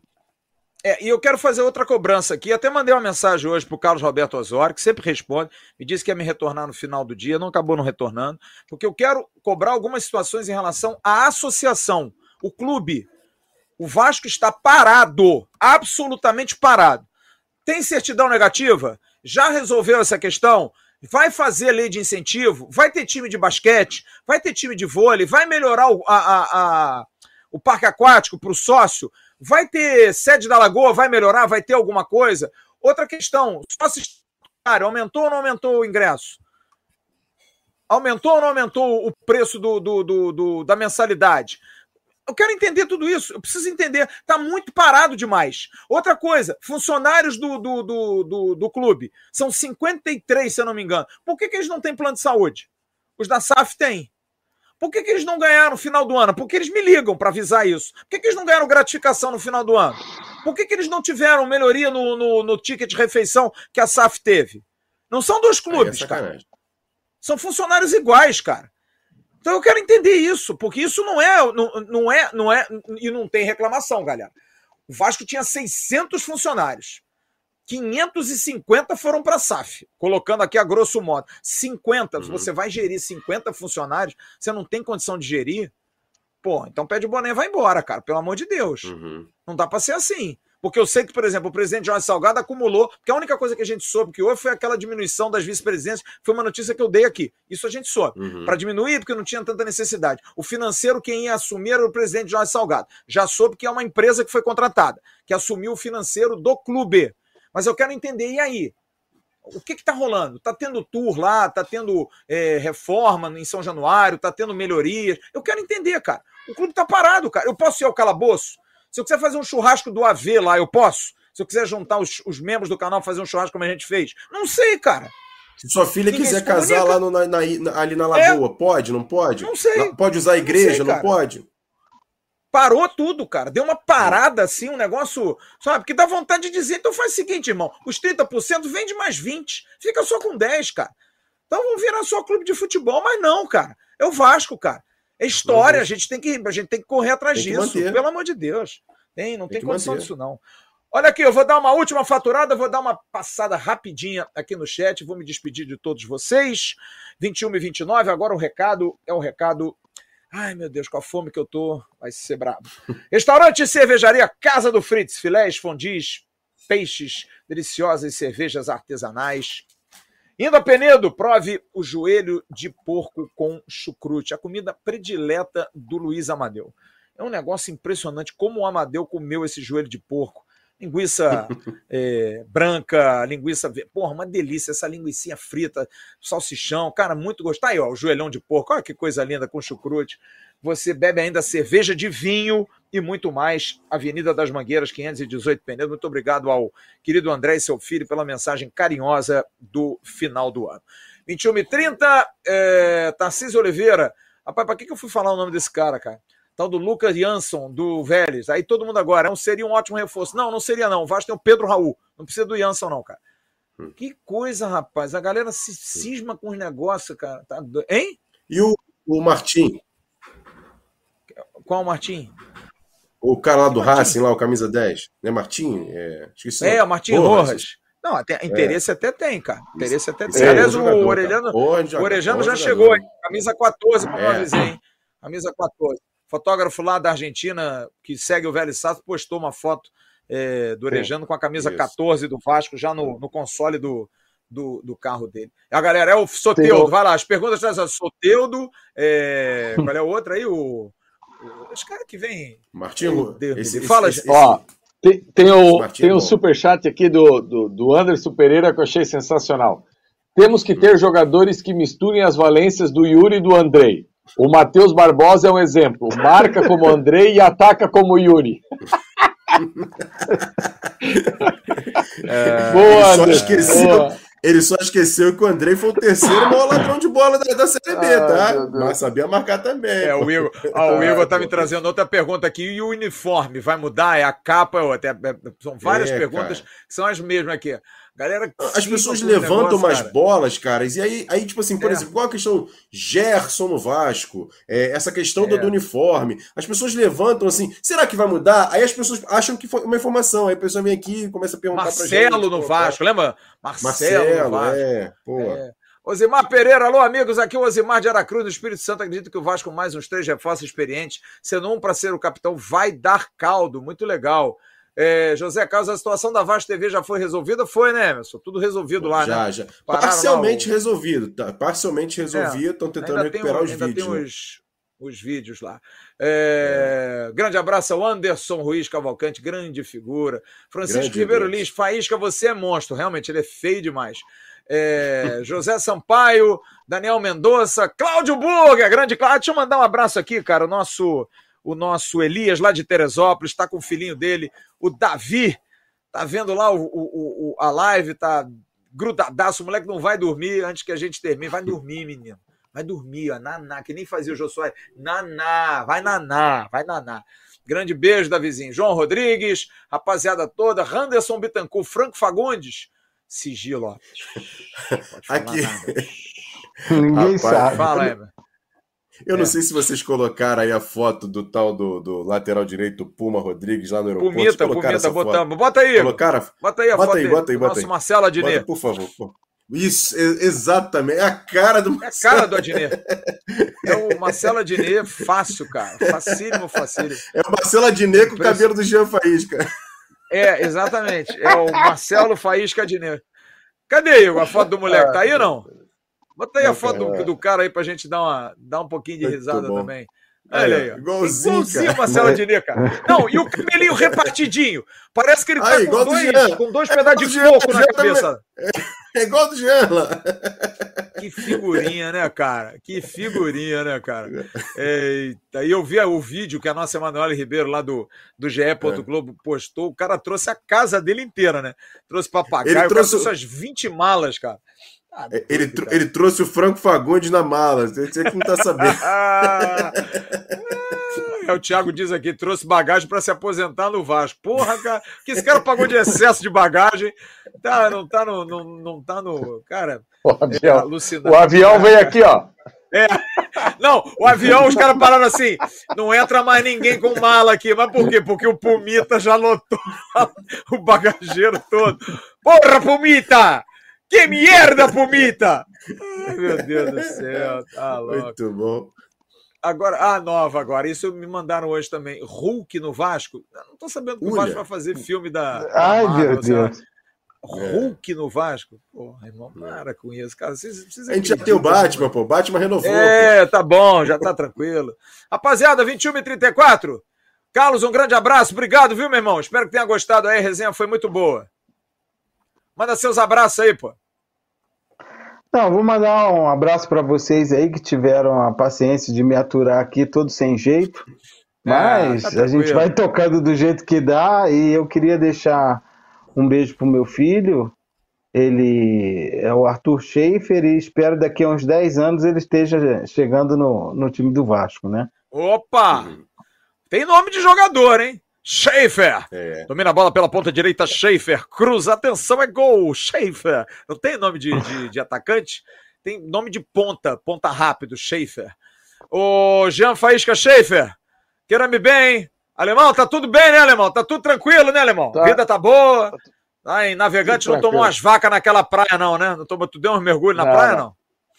Não, amanhã, amanhã eu vou, amanhã eu vou fazer uma promessinha. Sabe quando o Nenê partiu para o Nenê não, na verdade já começou no pênalti do Raniel lá contra o Sport. Eu disse, papai do céu, se essa bola encontrar a rede, papai do céu, eu vou colocar alguma coisa do Vasco no corpo. Eu vou o, o- o velhinho aqui vai fazer uma tatu do Vasco, papai. Mas faz essa bola pegar na rede lá. Fa- Faz ela entrar lá. Aí a- amanhã eu vou, vou tirar o projeto do, do papel. Boa. Vou trazer aqui para vocês verem. Desenho bem, bem boa. maneiro mesmo. Mandar um abraço pro Missa aí, meu, meu parceiro aí, que é fera e vai fazer o desenho bacana. Qual vai ser a tatuagem, Boa. Jean? Você vai botar a cara do Thiago Surpresa. Rodrigues. Não, não, não. Sabe, Eu, eu vi, eu vi de muita gente aí e o, Vai e botar o, o time o aqui. nas costas. Não, eu fiz, eu fiz, eu, eu, eu até tenho, eu tô em dúvida se o autor da foto é o Emerson Rocha ou é o Cláudio Campelo. Eu tenho essa dúvida comigo. No jogo contra a Tombense, eu fiz uma foto eu com meu filho olhando pro gramado de São Januário, assim, sabe? E daí, o cara aqui, o, o, o, Missa aqui, que é fera na, na- na- nas tatuagens aqui nos projetos, ele fez a fachada de São Januário, né? Copiou a fachada, e vai estar eu e meu filho com a camisa do Vasco olhando para a fachada de São Januário. E embaixo eu tenho o autógrafo do Felipe, quando o Felipe veio aqui, o maestro, é, era técnico do Bangu, agora voltou, né? Jogar com o Joinville, ele deu o autógrafo pro meu filho. Eu vou colocar o autógrafo embaixo do, do Felipe Maestro. Vai ficar um negócio bem Ah, bacana. Só uma pergunta: aonde você vai tatuar isso? Na perna, na perna. Nádega na da perna. direita ou nádega da esquerda? Na perna. Susto, cara. Na perna. Na perna. Calma, vai devagar. Na pô. Na perna, Calma, né? calma. Mais, Na mais perna. pra cima, assim? Não, né? Lá embaixo, né? Não, não, não, não, não. A, a coxa é muito branca. A coxa é muito Ah. branca, não dá pra ficar exposta. Pra ver a tatuagem não vai ter que pagar a coxinha, não, né? Dá pra ver Não, tranquilamente. não, não, não, não. Não, Vai ter que levantar o short. bermuda, Vai ter que levantar o Uma- short, igual o Bruno Gomes. Uma bermuda e uma- é, uma bermuda e uma havaiana, tá tudo certo. Tá tudo resolvido. Boa. É, não. Vai dar de Danilo Barcelos, não, enche, botar aquele negócio aqui pra cima. Ah, doido. É, Fernando Cardoso, por mito, eu não lembro de um jogador chegar tão alegre, cheio de propaganda, tão feliz. Chega seguindo mais de 80 perfis ligados ao Vasco, parece torcedor desde criança. Legal, cara, bacana isso. Boa. Para que ele transmita pro Franco. O Franco tá desesperado para vir pro Vasco, cara. Agora tem que pagar, né, meu irmão? Vamos lá, vamos, É. vamos ver. Tá tudo, ó. silêncio. Flávio, Emerson deixa eu Rocha. abraço aqui. Manda seus abraços. Mandar pro cara lá do supermercado, né? Que tu comprou fiado é, lá, não. né, danado? Pô, não, mas o Anderson que tá lá do, supermercado sempre tá lá mandando abraço. Pô, aí o Vasco Legal. contratou quem? Tá sempre lá. Deixa eu mandar um abraço pro Carlos, cara. Eu encontrei já o Carlos aqui algumas vezes aqui em Friburgo. E na hora que eu entrei, que eu não reconheci direito, não. Eu falei, cara, eu conheço esse rapaz, mas depois que a gente no polo do bate-papo a gente reconheceu. Carlos, desculpe, Carlos. Desculpe, é, foi tá? mal. Eu sou ruim de nome, pessoas- eu sou, é, é. Não, É, não é, é. questão de. Tem uma palavra assim chamada educação, assim. É, mas verdade. Desculpe, tá? Releva, cara. Menino. Deixa eu mandar um abraço aqui para dois grandes vascaínos aqui de Friburgo. Primeiro, Saulo Emerick, o DJ, que o maior DJ aqui de Friburgo, me encontrou na festa É, de Réveillon, fez... É, pô, o cara aqui é fera, vascaíno pra caramba aqui, mandou um abraço. E o Alan também, que eu encontrei lá na festa de Réveillon, lá no Caltrin Club. Grande abraço pros dois, me reconheceram lá e grande abraço pros dois, assistem sempre aqui as lives. Rapaziada, amanhã de manhã eu tô no Acorda Vascaíno cedinho no Ave Mais. Dá uma curtida lá também, né? Pô, dá uma moral lá pra nós, né? E o Emerson vai estar com um bom dia gigante a partir de 10 horas da manhã. Amanhã volta o nosso boletim a ver. Na parte da tarde, à noite, a gente vem com o News ao vivo aqui. Uma semana agitada. Quarta-feira tem a apresentação do Léo. Eu vou perguntar pra ele. Porra, agora que tu tem que ser Léo Pelé, cara. Depois do, do, do que aconteceu com o rei do futebol, eu acho que ele tinha que fazer essa homenagem, ser o Léo Pelé. E agora que ele tem que assumir Eu isso mesmo. E sexta-feira tem a apresentação do Lucas Piton. Infelizmente não estarei lá, mas estaremos cobrindo, com certeza. Jean, queria falar? Levantou o dedinho, Jean? Não, não, é só pra, pra galera seguir aí na rede social, tanto no Instagram quanto no Twitter, o, o Jean Faísca 1, porque assim, a gente, eu e o Emerson lá, a gente é bastante ativo, traz notícia, coloca informação, e semana passada eu coloquei um negócio do Ivan lá, e tem muita gente que fala muita besteira, fala muito, sabe? Se tivesse lido aquele Twitter lá, já tinha uma ideia que aqui cada um tem sua linha de pensamento, cada um é, é livre para falar, Ah, mas não a tem gente quer o pressão, não tem Keller. nada. A gente quer o Keller, Sabe? porra. A gente vai ganhar dinheiro com o? Keller, Jean. Ô, porra.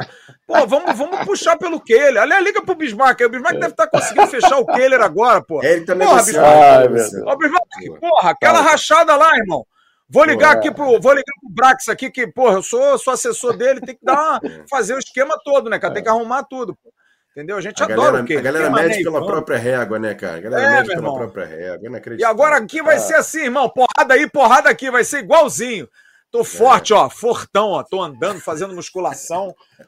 Tem esse negócio comigo também, não, cara. Só No precisa Bobó dar não cabe... ganhar, não. Se, se der uma cabeçada, vai ser complicado. É, vai ser fácil, não, tá? Nessa sua, pela dos outros, não pela nossa, não. É. Tá? Mas eu queria o Keiler. Porra, adoraria o Keiler no Vasco. Pô, ia ser do Não, cacete não. o Keiler no Vasco. Deixa, ah, eu queria. Adoraria Não, botar o Keiler pra jogar no Vasco. E ele fechar o gol. Aí eu ia entrar em campo com o Bismarck, botar o Bismarck no colo. Porra, Bismarck! É o cara, meu irmão. Ele que trouxe o goleiro do Vasco, que nos levou a Libertadores. Ah, ô, Ah, gente, o Bis- pô, na boa, né? O Bismarck Ah, nunca, nunca conversou com o Keiler, né, cara? Porra, Inacreditável. amor de Deus, cara. As pessoas brincam demais, cara. Mas deixa pra lá, deixa rolar. Ivan, 21 e 41. Ivan, Ivan. Ivan, Ivan o Grande. Eu sou Groi, eu sou Ivan. Groi. Eu sou mais, eu, eu gosto mais do, do, do, do Marcelo Groi, o homem. Até o que vier tá bom demais. Pra quem teve, porra, Fernando Miguel, é, Michel Alves, Diogo Silva. Porra, galera, tá bom demais, cara. Tá maravilhoso. Ai, ai, ai, ai, ai, Ivan lá, Ivan, Ivan. É mais, é mais um, é mais segundo. O Jean que hoje tá muito assim, é mais um homem lindo que o Vasco vai trazer. É, goleiro, um é. homem de 1,96m, hein, Jean? Ô. Que homenzão, hein? Pô, nós já temos um Meu. diretor executivo bonitão, né? Temos um diretor executivo, Paulo Brax, é, né? Pedro Raul, centroavante mais bonito do Brasil. Negros lindos, como Léo Pelé, um negro lindo. O lateral esquerdo é bonito também, o, o Piton. A gente só não pode levar nossas mulheres ao jogo, senão a gente vai perder, hein, cara.